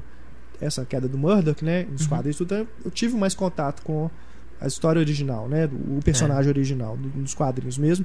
E outras revistas também que ele me deu de presente. Então eu passei a gostar muito, eu virei fã do Demolidor. O Demolidor ele é meio Batman pra isso. Ele vai É. lá, quebra o cara de porrada, Cara, o cara fiquei fica no hospital três meses, também. mas matar não. Peraí, Pois matar é. é. é, aí já é. Ele já não, Fiquei, fiquei não deixa, não. Isso- É, eles é tentaram possível, construir é essa, essa velho. trama dele, é dele ser um. O, que, é, que é problemática, né? Ele, é- como advogado, ele não conseguia pegar ninguém, ou seja, ele era incompetente, aí ele ia lá vestido de demolidor e matava os Aham. caras que ele não conseguia pegar. Sendo que nos quadrinhos, não só ele não matava, como ele era, como era um um advogado fodão, advogado, né? Pois É. Tanto que a queda de Murdoch é exatamente isso, né? O rei do crime acaba com a vida dele e é isso. Primeira coisa, ele, é, ele perde, né? O, o- ele, ele, a, a, OAB lá americana caça o- a licença dele de É. advogar, ele perde a grana dele toda, o rei do crime explode a casa dele, assim, é pra acabar com a vida do cara, com a vida do, do Murdoch, assim. Eu acabo com a vida do, do cara normal, o super-herói vai junto, né? Assim, que é o, Outra mudança também é a namorada, né? Não é a Electra a primeira, né? É, originalmente é a Karen Page, que está na versão do diretor do, Tá, do, é, do filme, né? Verdade. Que inclusive depois se tornou uma celebridade aí, que é a Ellen Pompeo, do Aham. Grey's Anatomy, é a Karen Page no filme. Que eu até ficava pensando assim, a única coisa que seria legal no Demolidor 2 é que eles, agora que a mulher é famosa, provavelmente eles dariam mais destaque pro personagem dela.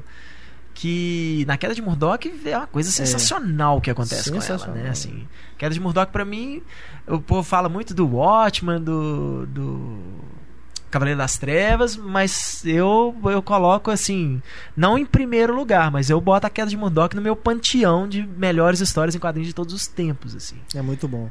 E Electra? Rob Bowman. Cara, el- eu já falei, continuo falando, vou morrer falando, Electra é melhor do que Demolidor. O tempo vai provar que eu tenho razão. Quer dizer, não vai, porque é uma merda de filme, mas é melhor do que Demolidor. Por quê? Pra começar, é mais bem dirigido. Tudo, narrativa é melhor, os personagens são melhores. Eles, pelo menos, eles fazem um pouquinho mais de sentido. por favor. A narrativa de Electra é boa? Não é boa, é melhor do que a de Demolidor, porque de Personagens, Demolidor é uma sim. merda. Demolidor é triste. chata pra mim não faz sentido aquele De- personagem. Demolidor pra começar é aquela coisa assim, o Larissa, filme que começa é no meio pra infanticida. depois voltar, sabe assim. Aliás, no meio não, começa no final, Demolidor começa no final pra voltar depois. A Larissa, que é uma infanticida. Não, é não mais tenho problema com a criança da, da Electra. Não tenho mesmo. Eu tenho. Não é nem uma criança, uma adolescente já, aquela É. menina. É Mas chata eu, vou- eu vou ser Deus bem livre. sincera, eu desliguei a TV a hora que ela começa a jogar umas bombas verdes assim, né? O roteiro é eu, muito eu desliguei, ruim. eu fiquei nervosa com aquilo. Não, não vou perder tempo na minha vida. O roteiro é muito ruim. Eu, eu, eu- isso eu concordo, assim. Não, tô falando que é um bom filme, não. É só, eu- o problema é que eu acho, eu acho o Electra um filme, pelo menos, que ele. ele. Não é que ele faz sentido. Mas ele não destoa dele mesmo. Ele tem ali. Ó, o filme é essa merda aqui, é essa merda de roteiro, tá? Você vai pegar e vai fazer. É com essa atriz, tá? Você não fo- pode escolher qual atriz você vai fazer. É com essa moça aqui. A trama é essa tal. Pronto. De ninja, né? O Demolidor é aquelas coisas assim, o Demolidor começa. Por exemplo, isso não faz sentido. Ele deixa o cara morrer lá. Porra, o cara é advogado, mas ele deixa o cara morrer no, no trilho do metrô. Você já fala assim, tá, não faz sentido. O- aí no final, a edição final do filme não faz sentido porque o cara fala, ah, todo mundo já sabe o que você fez, tal, não sei o quê. É, o menino aprende a ser o demolidor, o menino é cego, né, tem os sentidos dele todo Isso é isso aqui, que poderia deixar ele completamente maluco, deixaria qualquer um maluco, o menino simplesmente uma hora pra outra começa lá a fazer coisa de ninja lá, começa a plantar bananeira com uma mão só no negócio do prédio, você fala assim, como assim? Peraí, sabe? Isso não é o menino simplesmente ser foda fisicamente. Ele não ganha superpoderes lá com a Pula de um radiação. prédio ao outro, né? É, sabe? Que é uma coisa assim, pô, tirar o stick da história, que é o o velho O- cego que ensina ele a ser ninja. Mentor, né? É o mentor dele. Que, e que o Mark Steven Johnson vira e fala assim: Não, achei que ia ficar muito Karate Kid. Ah, bicho, vai pra puta que pariu. Numa boa aí, desculpa o palavrão, não gosto de falar palavrão no podcast. Bicho, mas isso pra mim é, uma- é, é- é uma coisa de um cara que você fala assim: não, pela, um cara, um diretor vira pra mim e fala isso, eu falo assim: Ó, então peraí, desculpa, tá- tira, me dá, dá o roteiro aqui de volta, você não vai fazer isso aqui mais, não, dá licença. No Electra Sabe? tem o stick, né? Tem o Chique, é uma merda de Chique também, né? Apesar do ator ser legal. Mas, é o personagem é, extremamente O mal grande, o aproveitado. grande problema da Electra é que o conceito já é uma bosta, né, gente? Ela, ela é, É, uma ninja é uma que, merda. que usa um, um biquíni vermelho. e o que, que a porra da ninja tá fazendo em Nova York? É, é, filha do milionário lá, toda patricinha, filhinha de papai, mas a mulher é ninja. Pô, Pois é, eles tiraram todos os ninjas da história e deixaram a É. Electra. Então não, não faz faz sentido. sentido, o filme não, faz aquela sentido, cena- aquela é história não faz Demolidor, sentido. Né? A, a cena do parquinho lá, ela brigando. Pô, a cena do parquinho. Ah, Que bicho, ridículo. o Steven Johnson ele é tão brega quanto o Jorge Lucas. Ele, ele Aquilo é bota os dois namorando ruim, na cara. frente da lareira lá. Você fala, ah, pelo amor de Deus. Mas uma coisa legal do Demolidor é o, o lance de demonstrar o senso dele, né? Nem isso eu não acho é grande coisa. legal, cara.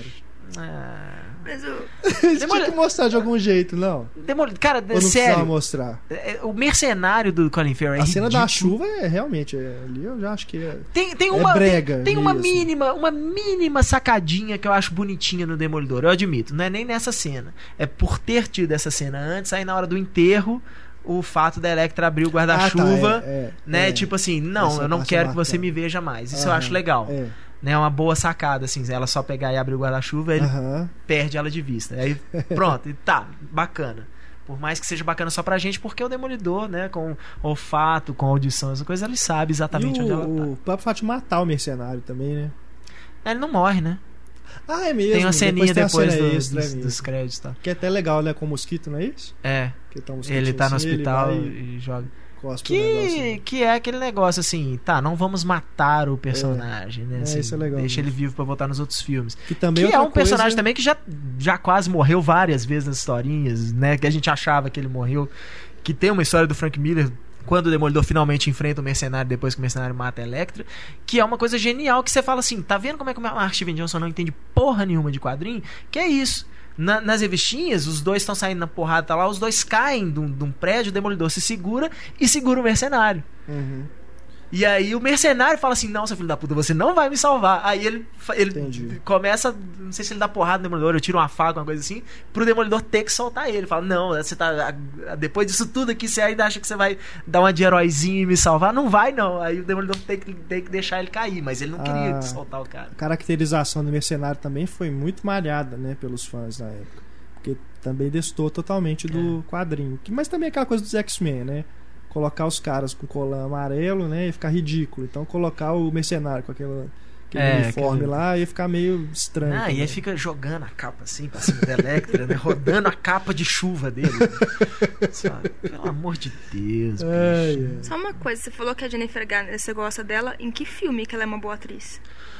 Eu gosto dela não necessariamente em filme, eu gosto muito dela no Alias. É... Gosta de ver. Não, mas eu não acho Nem ela. isso. Ela a Jennifer nem Garner, isso. a Jennifer Garner Ela é esquisita, ela é é só péssima uma participação atriz. especial. Não acho ela uma péssima atriz, não. Nem esquisita. Ela é e eu muito acho que esquisita. ela. A orelha dela, se ela começar a bater, eu juro que ela voa. Eu acho que Eu ela é... Eu acho que ela é uma da- das poucas atrizes de Hollywood que você bota ela num filme de ação e ela convence. Com aquela cara de. Com tá aquela cara, acontecendo? com aquela tá cara de que, de que tá acontecendo. Fisicamente, na que- hora que, que você joga ela no meio de uma, de uma cena de, de, Ela de tem ação, um porte físico. ela né? tem um porte físico Ó. legal. Não sei, eu acho que a Jennifer Garner só convence naquele de repente 30, porque você realmente Também. acredita que É, ela, não tem uma- noção uma de bobona. nada. Ela é uma bobona, mas você vê ela no filme, assim, você repara nela fisicamente, é, é, braço torneado mesmo, assim, de musculação, esse tipo de coisa e tal. E teve um filme que eu falei assim: olha só, tipo, realmente dá pra acreditar que uma mulher poderia vencer um cara, um brutamontes numa luta. É exatamente no filme não é, não é grandes coisas não, que é aquele o reino do Peter Berg, mas tem uma cena de luta final dela com com o cara, eles tentando salvar o companheiro de, da equipe deles, que você fala assim, pô, essa Jennifer Garner dá porrada mesmo, não é possível. Mas ela faz beicinho pra dar porrada. Eu tenho uma raiva do beicinho Não, dela. Ela faz não, Não é beicinho. bem assim, não. sexy. É. Você acha ruim esse tipo de coisa? Vai assistir Tomb Raider e ver o que, que é uma Não. mulher que não convence como. Pra quê? Eu assisti o primeiro e nunca mais. Pois assisti. é, aquilo ali é uma mulher que não convence de jeito nenhum dando porrada em homem. Fal- falando em mulher gostosa que não convence como personagem, Jessica Alba. Pois é, vamos entrar, Ai, né? quar- No Quarteto Nossa, Fantástico. Aquilo A ali- stripper que nunca tira a roupa. Então tem raiva. A cena dela na convence ponte é a ali, única né? coisa boa. Não, A não essa cena me convence demais, cara. A não ser o Chris Evans como tocha humana, ninguém convence ali. Pô. Ninguém convence nada. E Nossa, olha, é muito- e olha assim, dois filmes, ainda porque tem gente que gosta. o Ian cara. Griffith é legal Deu como dinheiro, ator. né? O primeiro. Deu assim, né? Deu dinheiro igual o Demolidor deu dinheiro. Demolidor deu dinheiro, Motoqueiro Fantasma deu dinheiro, mas é aquele filme que todo mundo sai e fala assim: ah, é, legal tal. Aí na hora que você fala assim, vamos fazer uma continuação, ninguém tá muito afim de ver, né? Aí o filme vai lá, faz cento e poucos milhões, a bilheteria, por quê? É o Quarteto Fantástico, né? Eu não acho que no, no quarteto o único que convenceu foi o Surfista Prateado, mas ele já estava detonado por um roteiro ridículo. É. Né? É, eu acho bem legal o Doug Jones, né? Que é o. Doug Normalmente Jones só- com a voz do com a voz do Lawrence Fishburne. Lawrence Fishburne. Que é uma isso. pena, né? Eu queria ver a voz do Doug Jones ali. É, acho que eles Mas fizeram é um Surfista um- Prateado bem bacana, mas como eles não É, o fizeram efeito o dele é Galactus, legal. o filme perdeu Galactus muito. é uma nuvem, né? É. Ele é uma nuvem, ele é o Parallax, né? É. Fizeram, cometeram o mesmo erro de novo no, no Lanterna, No Lanterna Verde. Verde. Fazer Eu uma lembro- nuvem como lembro na vilão. época fizeram uma dessas montagens. Hoje, se fosse, se fosse hoje, isso estaria rodando no Facebook, sendo compartilhado doidado. Mas na época fizeram uma montagem do Galactus como aquela nuvenzinha do Super Mario. Vacila, assim, no filme, né? Com a É. nuvenzinha do, do Super Mario. O problema é. O problema do Quarteto Fantástico, assim. é, Primeiro o Chris Evans é muito velho pro papel. É um ator legal, mas é muito velho pro papel do Tocha Humana. Porque, pelo menos Chris Evans, originalmente. é o- é o-. Tudo bem que não fazia o menor sentido, né? Porque o Tocha Humana nos quadrinhos, quando ele foi lá na, na missão espacial, ele era adolescente, tipo o Peter Parker, assim, né? Tinha 16, 17 anos. Então não fazia muito sentido isso, né? Precisava realmente. Acho até legal isso. Ah, o cara é piloto, né? Então. é, garotão, essas coisas. Mas o Quarteto Fantástico, bicho, é outro filme. Você pega quatro caras com superpoderes, cada um super diferente do outro, e você tem que enfiar cena de snowboard, cena de motocross pro filme ter cena de ação.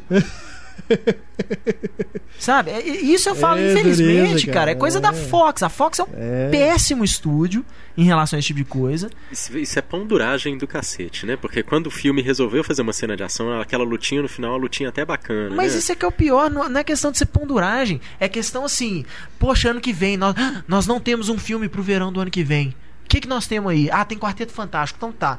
Quem tá disponível? Aí pega primeiro bosta, que é aquele Teen Story, que é uma merda de diretora. Fazia diretor. Muito Fazia filme de comédia. Táxi. Comédias ruins ainda.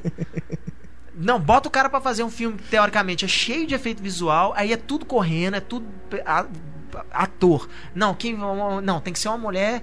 A, a Sue Richards tem que ser uma mulher que tá fazendo sucesso. Ah, quem que pode fazer? Ah, Jessica Alba, né? Jessica Alba tava no auge naquela época ali. Ele é muito ruim. Tem nada de Sue Richards aquilo. Né, a, a, a roupinha do coisa, que é, putz, eu prefiro coisa do Roger Corman, que parece que tem pipoca guri colada, do que, do que aquela roupa que eles botaram no, É. no, no Michael Chiklis, que é um cara massa. O Michael Chiklis é muito sim, bom. sim. Mas ali tá tudo errado, cara. O Ian Griffith é um, é um ator legal também, e até o Reed Richards dele poderia ser bom. Se não fosse um Richards ridículo que eles fizeram pra O ele. problema, acho que um dos grandes problemas também é o preconceito que existe em relação ao, ao gênero ficção científica, porque o Quarteto Fantástico tem que ser uma história de ficção científica e eles não certeza. fizeram uma. Pois é. Isso que eu acho. eu- O que eu fico mais triste é isso. O Quarteto Fantástico poderia ser um puta filme de ficção científica. Né, assim, eu, eu, eu acho que o potencial dele ali é uma coisa. Cara, pra, pra, pra virar a maior bilheteria de todos os tempos, assim, sabe? Esse tipo de coisa. E eles vão lá e fazem um filminho de super-herói que tem uma cena do Doutor Destino, que é ridículo também, aquele Mac, Julian McMahon lá com. com É, não, é um desperdício enorme de um Destino. personagem. é, um personagem super legal e vira aquela besteira, né? Infelizmente, o Quarteto Fantástico 2 ainda tinha que respeitar aquilo tudo ali, É. continuar, e mesmo diretor, aí, triste. O- eu, eu acho que os incríveis da Pixar é o Quarteto Fantástico melhor do Com que os filmes. Com certeza, É. com certeza. O Brad Bird assumia, assim, declaradamente que uma das grandes inspirações dos incríveis era o Quarteto E Fantástico. tinha um papo, até que eles meio que ficaram, né? Com receio, assim, de tipo, não, nós não vamos conseguir fazer um filme melhor que os Incríveis com, os quart com o Quarteto É. Fantástico. E não fizeram Não mesmo. fizeram né? mesmo. Nenhum Deviam era não ter feito o filme. Deviam né? era não ter feito, né? exatamente. E tem uma coisa também que eu via também os fãs falando, no- os, os leitores do Cinema e Cena, é que o Quarteto Fantástico no quad- nos quadrinhos ele é mais engraçado, né? Ele tem um lado cômico que podia ter sido aproveitado assim, no, nos filmes também. Talvez com um diretor que soubesse dosar ação e comédia, né? É, mas Talvez por isso chamaram até o Tim Eastwood pra fazer. É, é porque diretor de eu, comédia, nos mas quadrinhos, não conseguiu, né? É, nos quadrinhos talvez seja a única coisa que eu vi assim que, que eu realmente achei parecido com os quadrinhos é aquela coisa entre o Tocha Humana e o Coisa, né? é, Originalmente o- tem muito o humor isso. dos aquela- quadrinhos do, do, do Quarteto Fantástico os vem todo dessa disputa entre os É, dois, aham. né? A impressão que eu tive vendo o filme é que o- aquele diretor ele só gostava do Tocha Humana. É. Parece que ele fez um Ah, filme pro tá. Tocha Humana, que é um, é um personagem super tosco, né? Um, um, um- um- um marmanjo que, que é metido adolescente e tal, É. e que ele não, ele não entende a Sue Richards, não entende o Reed Richards. Não, não, e, e não entende nem de cena de ação, porra, porque aquela cena da ponte pra- que que a, a mulher é- ela fica invisível pra passar no meio das pessoas, tira a roupa e tal, não sei o quê. Aí ela sai empurrando as pessoas. Excuse me, excuse me. Por que, que você ficou invisível então, minha filha? Sai empurrando então de qualquer jeito. Sabe? Não faz o menor sentido. É, Aquela é. cena. O filme do Quarteto Fantástico pra mim é um fracasso maior do que do que Demolidor, do que Electra, porque aquilo ali, cara. Aquilo ali pela primeira, abaixo. pela primeira vez, assim, por mais que o Demolidor seja ruim, Electra seja ruim, é, você vê uma intenção ali de fazer uma coisa boa. E no Quarteto Fantástico, cara, parece que ninguém tá nem aí pro que eles estão fazendo, sabe? Assim, o diretor parece que tá um pouco se fudendo pro material que ele tem ali. e vamos fazer aqui uma comedinha com o povo que tem superpoder, a gente faz umas cenas engraçadinhas. E é isso aí. Não, muito ruim. Já que a gente tá falando de coisa ruim, né? Vamos seguir aqui agora com o Motoqueiro Fantasma, né?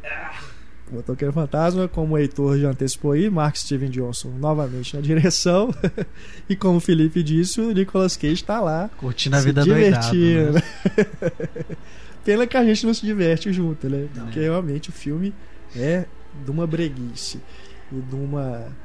É chato, né, cara? Não tem, não tem como você gostar daquele filme, cara. Olha, honesta, Realmente, honestamente, não tem como. honestamente, eu fico meio um pouco de saco cheio do povo da Warner falando, né, depois do Batman, tudo tem que ser dark, tudo tem que ser realista, não sei o quê. Eu fico meio de saco cheio disso.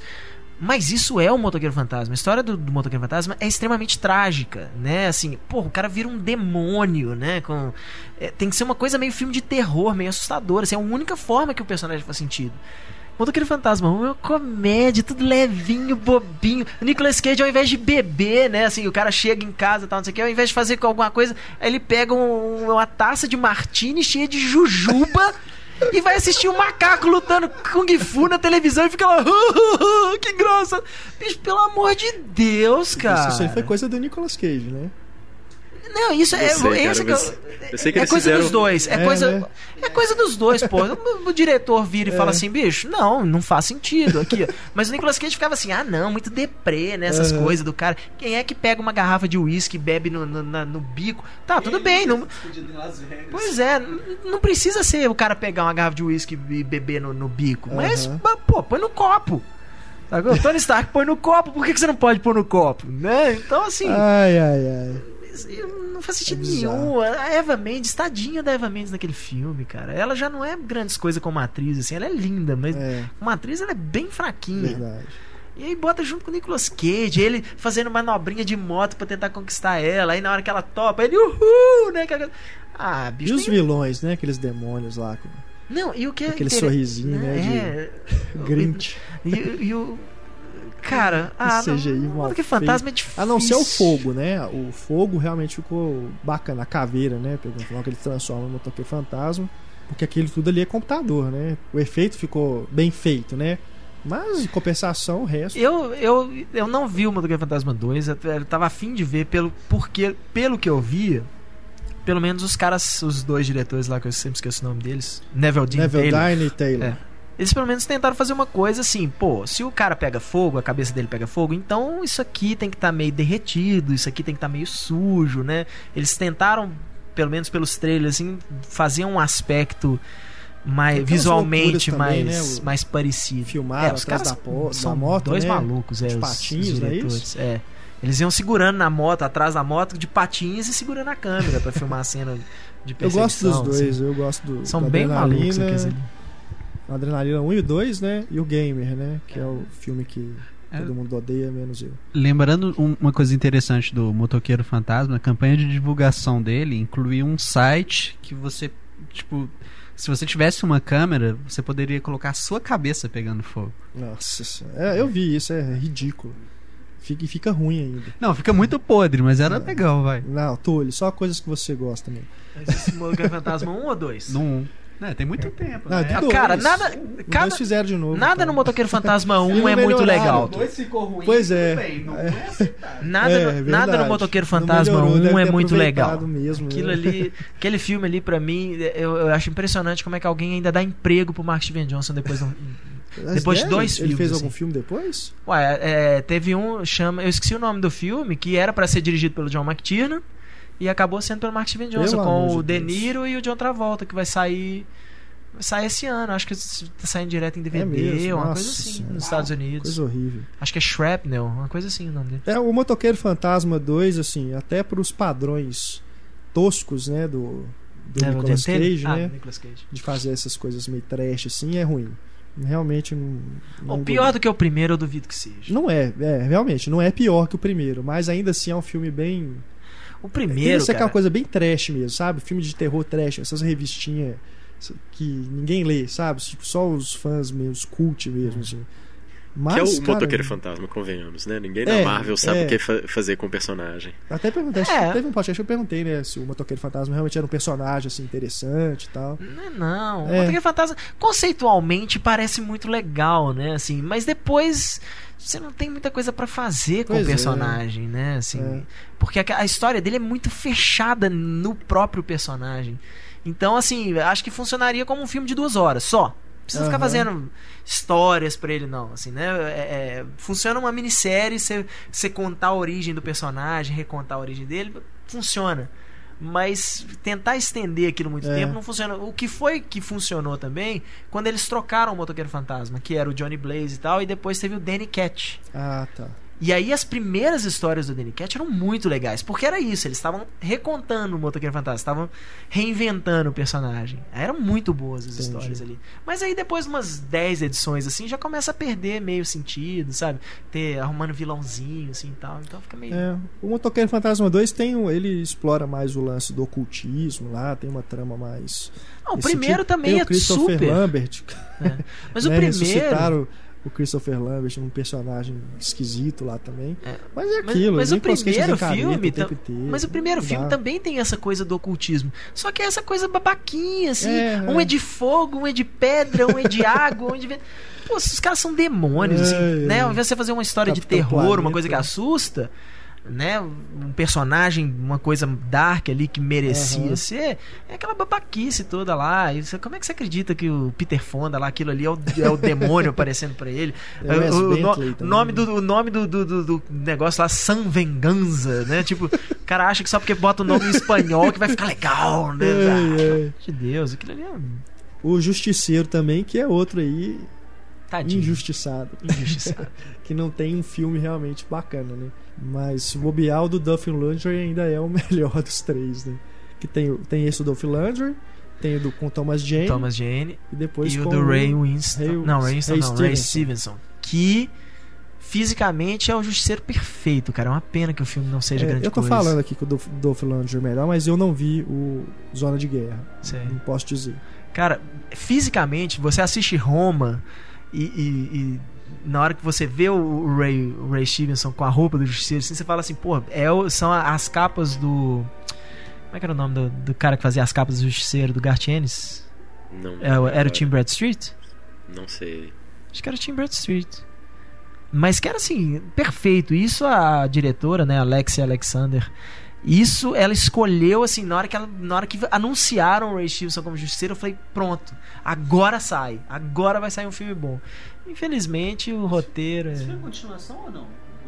é uma continuação. É uma continuação tipo o Incrível Hulk é uma continuação do Hulk, Sei. né? Assim, é uma continuação, mas ignora o que aconteceu anteriormente, sabe? Esse filme não é uma continuação, mas não é um problemas. reboot também. É, Ele teve problema de corte final, alguma coisa assim? o Justiceiro Esse último? Não muito. Não, mas não, não, não- não é que problema. É porque é um filme de baixíssimo orçamento. Né? Como todos os filmes do Justiceiro, na verdade, foram de baixo orçamento. Mas é muito violento, né? Muito violento. é só que o, o, o Justiceiro é outro personagem que funciona mais como, como conceito, né? Vamos contar a história desse cara, a origem dele, né? do que realmente é, é, é, filmes que né, vai continuação. Porque as histórias Justiceiro são. Né, é, o Justiceiro no cinema vai acabar sendo sempre basicamente isso. É o cara que perde a família, vai matar os, os caras que mataram a família dele. Tá, e aí depois o cara vai continuar fazendo aquilo, né? Porque não, tem que ter, né? Os caras têm que ser punidos, sabe? Fica difícil convencer isso num filme. Né? Tanto nos quadrinhos é extremamente difícil fazer isso. O Justiceiro teve várias revistas, né? Não, recomeça o Justiceiro, recomeça o Justiceiro, e tal, porque é, era sempre o mesmo personagem, mas a revista direto era cancelada, porque chegava num ponto que ninguém tava muito mais Entendi. interessado naquilo. E foi o Garth Ennis que conseguiu dar uma vida, né, no- nos anos, no século 21, assim. O Garth Ennis conseguiu porque ele era extremamente tosco. É, fazia ju- justamente as coisas que ninguém nunca faria no filme. né? Exatamente, é assim, umas cenas de violência, umas coisas assim que você falava assim, poxa, é, é, tem uma história que pra mim é, é- é- é- é sensacional, que é o Justiceiro e o Demolidor. E o Justiceiro vai matar um, um mafioso e tal, e o, o, o, o, Ennis, ele perverte muito os personagens, às vezes muito fã não gosta. Mas é, é tipo o Grant Morrison, ele ele vai meio que na essência da coisa. Às vezes ele usa um personagem que os fãs ficam de- do cara ter que fazer aquilo com o personagem, mas é, é, é para mostrar, ilustrar pontos bacana em termos de quadrinho. Nos X-Men antes também. Nos, no Superman, né? Foi muito elogiado o All-Star Superman dele. E, e o Justiceiro pega o Demolidor, prende, amarra o Demolidor numa, numa, numa chaminé, bota um revólver na mão dele. Fala assim: ó, tem uma bala aí. Você não quer que eu mate aquele cara? Tudo bem, você vai ter que me matar então. E o Demolidor fica preso e apontado pra ele, completamente preso e com a arma apontada pra ele. Fala assim: o único jeito de você conseguir impedir de eu matar esse cara é se você me matar. Só que, tipo, eu, é, é, aí o Demolidor fala: Não, eu não vou matar ninguém, não vou matar ninguém. Então foda-se, o cara vai morrer por, por sua culpa. Você podia ter impedido e você não, não fez Bacana. nada, né? O que ele explora naquilo ali é muito legal. legal. né? Eu não vou contar o que acontece porque isso foi publicado no Brasil, deve Aham. conseguir achar aí. O Justiceiro é de 2004, né? O com Thomas Jane. É. É, ele tava animadão pra fazer a sequência e tal, só que a produção começou a, a- teve alguns problemas, acho que por conta do Katrina também, acho que interferiu na produção, mas ele saiu do projeto putaço, tipo, ah, um dia vocês vão ter um filme que os fãs merecem, porque não é esse filme. Aí ele Entendi. saiu boladão. E o esse o Zona Mas de não Guerra seria o Warzone, né? Não, não, não, ele Seria saiu outro fora, abandonou, roteiro. outra coisa. E o Warzone é considerado uma das menores arrecadações dos filmes da Marvel, junto com o Entendi. Electro. É, o Justiceiro do Thomas Jane, cara. menor. Menor. Tem aquela cena do picolé, né, que é constrangedora. Depois tem aquela coisa do estacionamento, que ele faz a caveira lá com os carros. Um negócio muito sem noção. Tem o John né, Travolta cara? de vilão, cara. Pois é, não, não dá, cara. É a caveira de fogo, é a mesma coisa do foguinho do Demolidor lá, o DD O lá, D, que né? ridículo Os aquilo. dois deles. Porque fi- o- fizeram isso no Corvo, né? No Corvo funcionou Aham. muito bem, assim. Nossa, o Alex isso Proyas é, muito outra ruim, coisa, né, bicho? cara? Você botava. Tá vendo? Não precisa de muito. Bota o Alex Proyas num projeto Com igual certeza. Demolidor. Sai um filme legal. Eu sou num doido pra ver o. Alex Proyas dirigir um, um desses filmes da Marvel Pois é. aí, cara. Mas o, o problema, o Justiceiro, o, o Thomas Jane, ele até eu, eu gosto do Thomas Jane, assim, não acho que ele seja um Justiceiro perfeito, não, mas acho, acho até que o- o Thomas Jane poderia ser um bom Justiceiro, assim, num filme, né, é, é, né? adequado. Aham. Mas assim, na hora que você fala assim, bota o, Ju- o Justiceiro na Flórida, sabe? O filme se passa todo durante o dia, praticamente. É, o filme é muito claro, né? Então, né? É, então Verdade. não, não tem um... Minha melhor lembrança do Justiceiro. Tem, mas os vizinhos velho. têm, mas os vizinhos Tem são a criação do Gartienes. Isso, É? isso foi muito legal. Ah, Porque o Frank Castle, né, ele não. As pessoas, ele não usa máscara nem nada, mas ele é um bandido. Né? O Justiceiro é um bandido, ele mata a torta e a direito. Ele é procurado pela polícia. Então ele vai na. Ele, é, é, ele tá morando num prédio, tem os vizinhos tal, aquela coisa. E ninguém sabe que, quem que é aquele cara, né? Então, é, é, mas na revista isso é muito bem, bem feito, muito bem mostrado. Gartienes é um, um- Ele pode até não ser um grande é, é, roteirista assim, em termos de histórias é, é, igual Alan Moore tal, apesar de que eu acho o Preacher a melhor talvez a melhor série em quadrinhos que já existiu, assim, uma série do número 1 ao número 66 fechado, assim, eu acho uma coisa de gênio. Mas aquilo ali é, é a mesma coisa do Mark Steven Johnson com o Demolidor. É o cara pegando elemento dos quadrinhos e não saber usar aquilo no cinema. E aí sai aquela bobagem, né? Entendi. Minha melhor lembrança do Justiceiro é aquele fliperama dos anos 90. Você podia jogar com o Justiceiro ou o Nick Fury, né? É. Até Que era eles de costas, é, não era? Não, era, Não? era side-scroll mesmo, né? Ah, sim, sim. Tipo esses jogos, o Final Fight. É, né? é porque Streets tinha um, é porque tinha um do, do Nintendo, se eu não me engano, que era o justiceiro de costas, Ah, assim, ele tá. ficava de costas e você tinha que ir apontando a mirinha nas janelas, Aham. nos negócios pra matar os, ir matando os bandidos. Aí até, na época, eu achava que o Justiceiro tinha alguma relação com a Shield. Mas não tem, né? Poderia Já teve usado, histórias, né, do Nick Fury com o justiceiro, mas aquela coisa assim, tipo, é, o Nick Fury precisa fazer uma coisa e ele vai ter que sujar as mãos, então deixa eu mandar esse cara aqui, né? tipo, ele ia lá e uma coisa assim, não era. Mas realmente, assim, o o Frank Castle, a a história dele é muito legal, assim, porque ele é veterano de guerra do Vietnã, Aham. né? Então tem a- até isso talvez funcione melhor para um filme do Justiceiro se eles contarem uma história retroativa aí, né? Pa- Se passando nos anos 60, 70 ali, um cara que acaba de voltar da guerra, então já é meio maluco, né? Tem aqueles traumas de guerra todo, que quando ele volta para a família dele, a família dele é, É. assassinada. Mas é, acho que é difícil. Acho que a Marvel nem tá pensando em Justiceiro mais, né? Porque ele não se fala, né? Acho que a Marvel tá preocupada com a criação do, do universo dela e, É, e o, e o Justiceiro nunca encaixou bem no Pois universo é. Marvel. Aí o Justiceiro ele tá na mão da Lionsgate.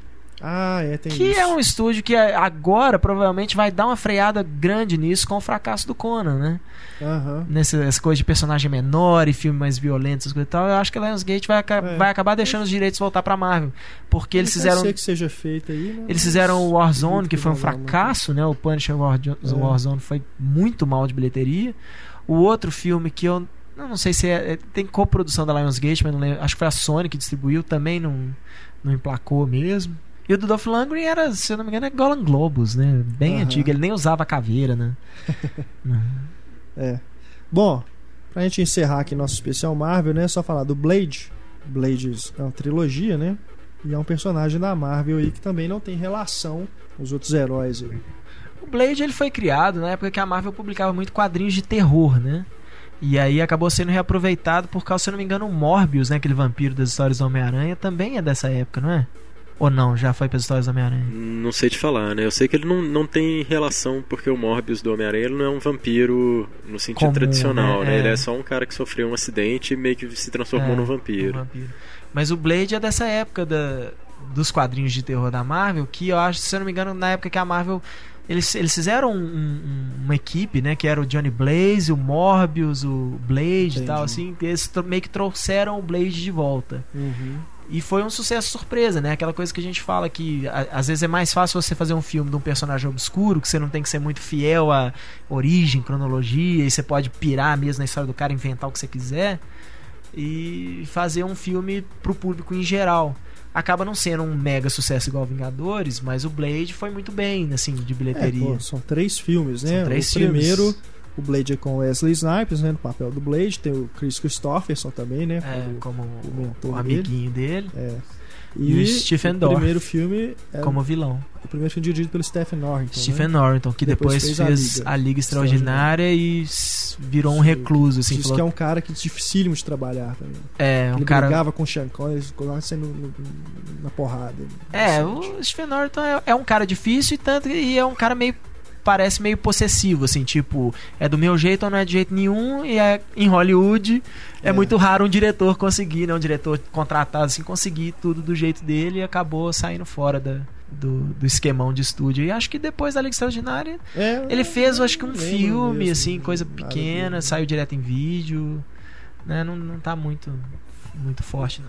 Eu acho que o Blade é o filme mais importante de super-heróis. Ai, ai, ai, lá vem. Ah, Porque. Porque foi. a- Por depois.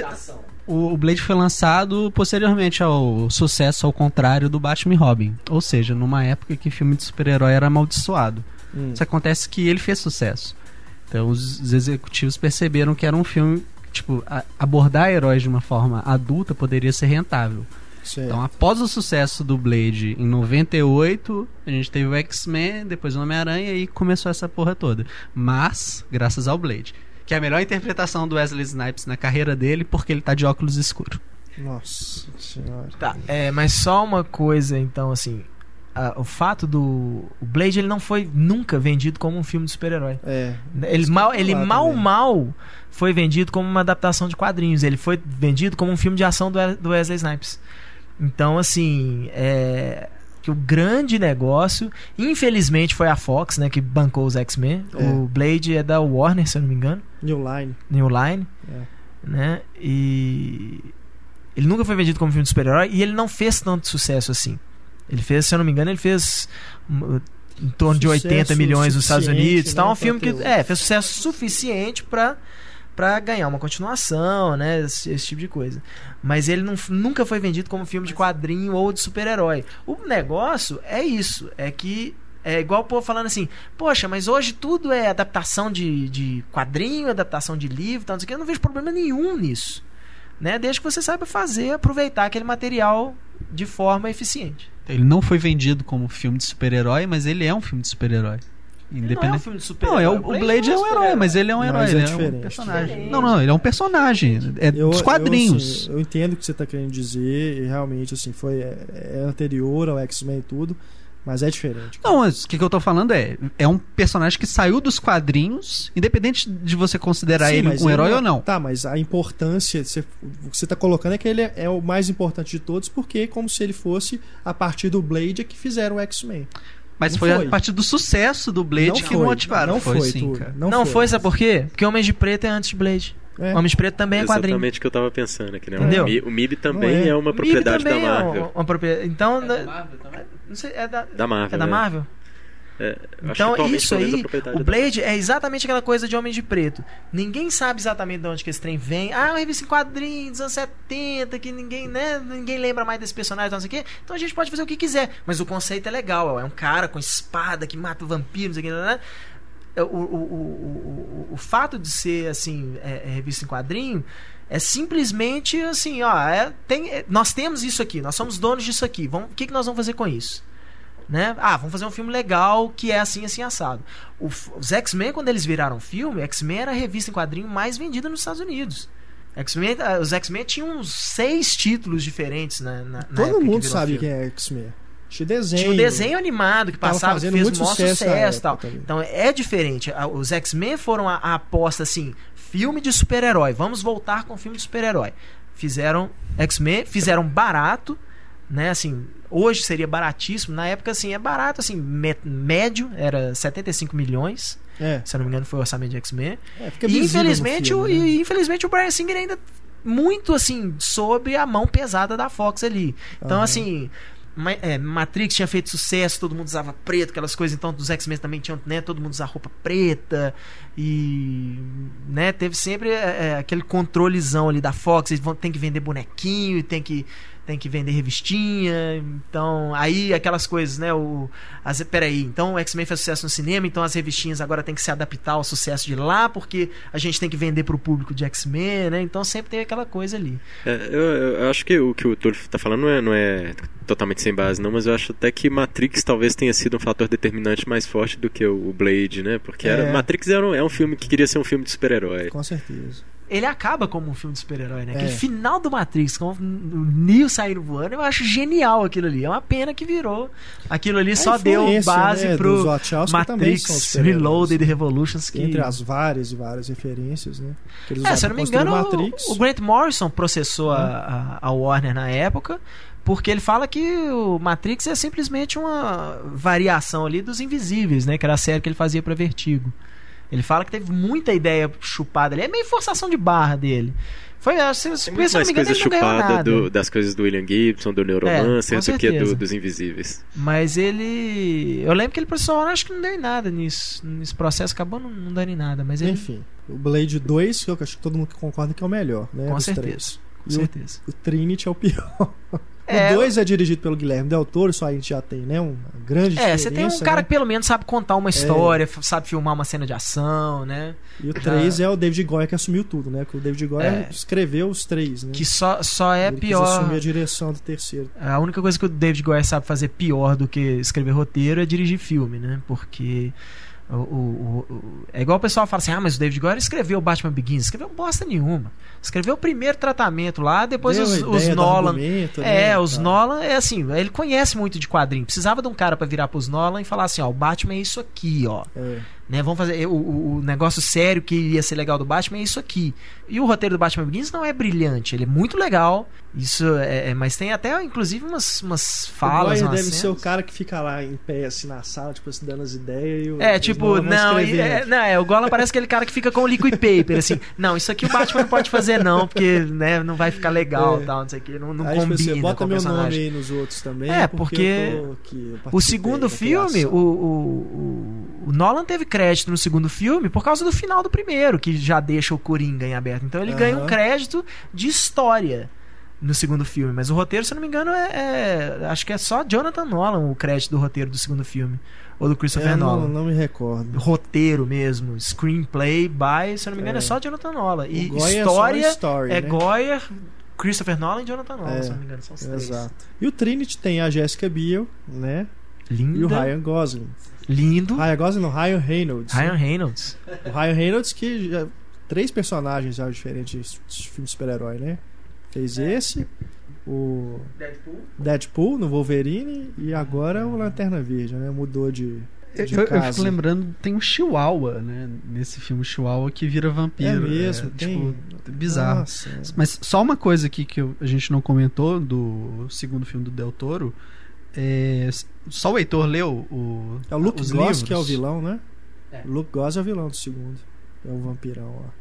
É, alguém leu os livros da trilogia da escuridão? Tipo, fora o Heitor. O Heitor a gente sabe que Não, leu. só você e o Heitor. Só. Você concorda que o vampiro, o personagem principal, é a essência do que o Del Toro tá escrevendo nos livros? Tipo, a- o formato dele, como é que é?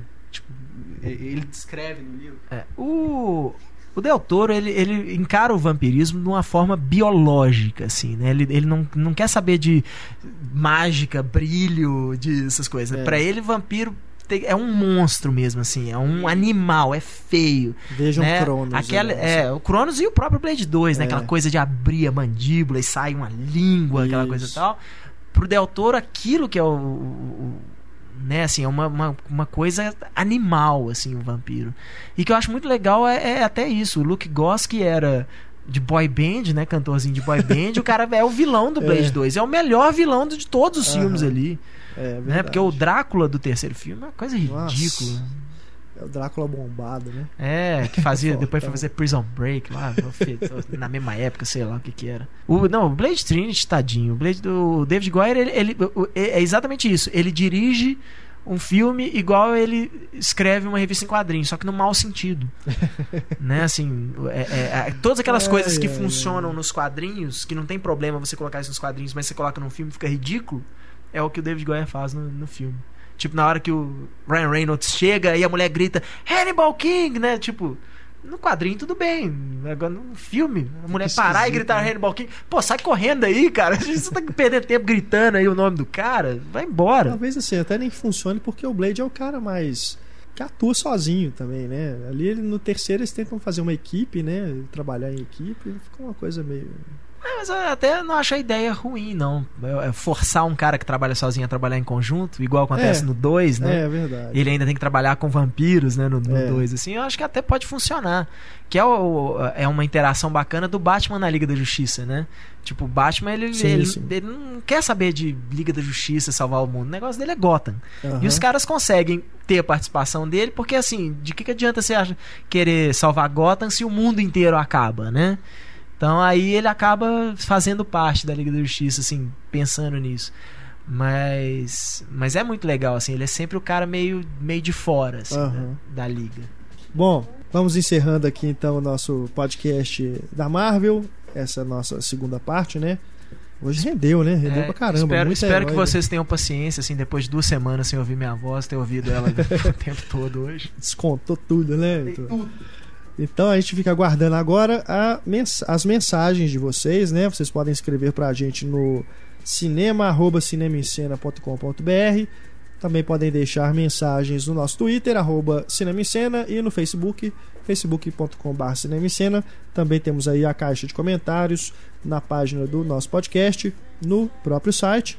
Aguardamos então vocês no podcast 2.0, que tem também as notícias da semana, Patrulha Cinéfila, recomendações, várias atrações aí. Vamos repercutir ainda esse podcast dos heróis da Marvel na próxima edição. Agradecendo aqui de coração a presença do Felipe, mais uma vez aqui conosco. Valeu, pessoal. Acessem lá o Pílula Pop para conferir os textos do Felipe, do Daniel, do Renê, né, da galera lá do Pílula Pop. Agradeço aqui também a presença do Heitor, da Larissa e do Túlio. É isso aí, galera. Então aguardamos vocês então no podcast 2.0 que vai ao ar sempre às terças-feiras. Um grande abraço, eu sou Renato Silveira. Tchau.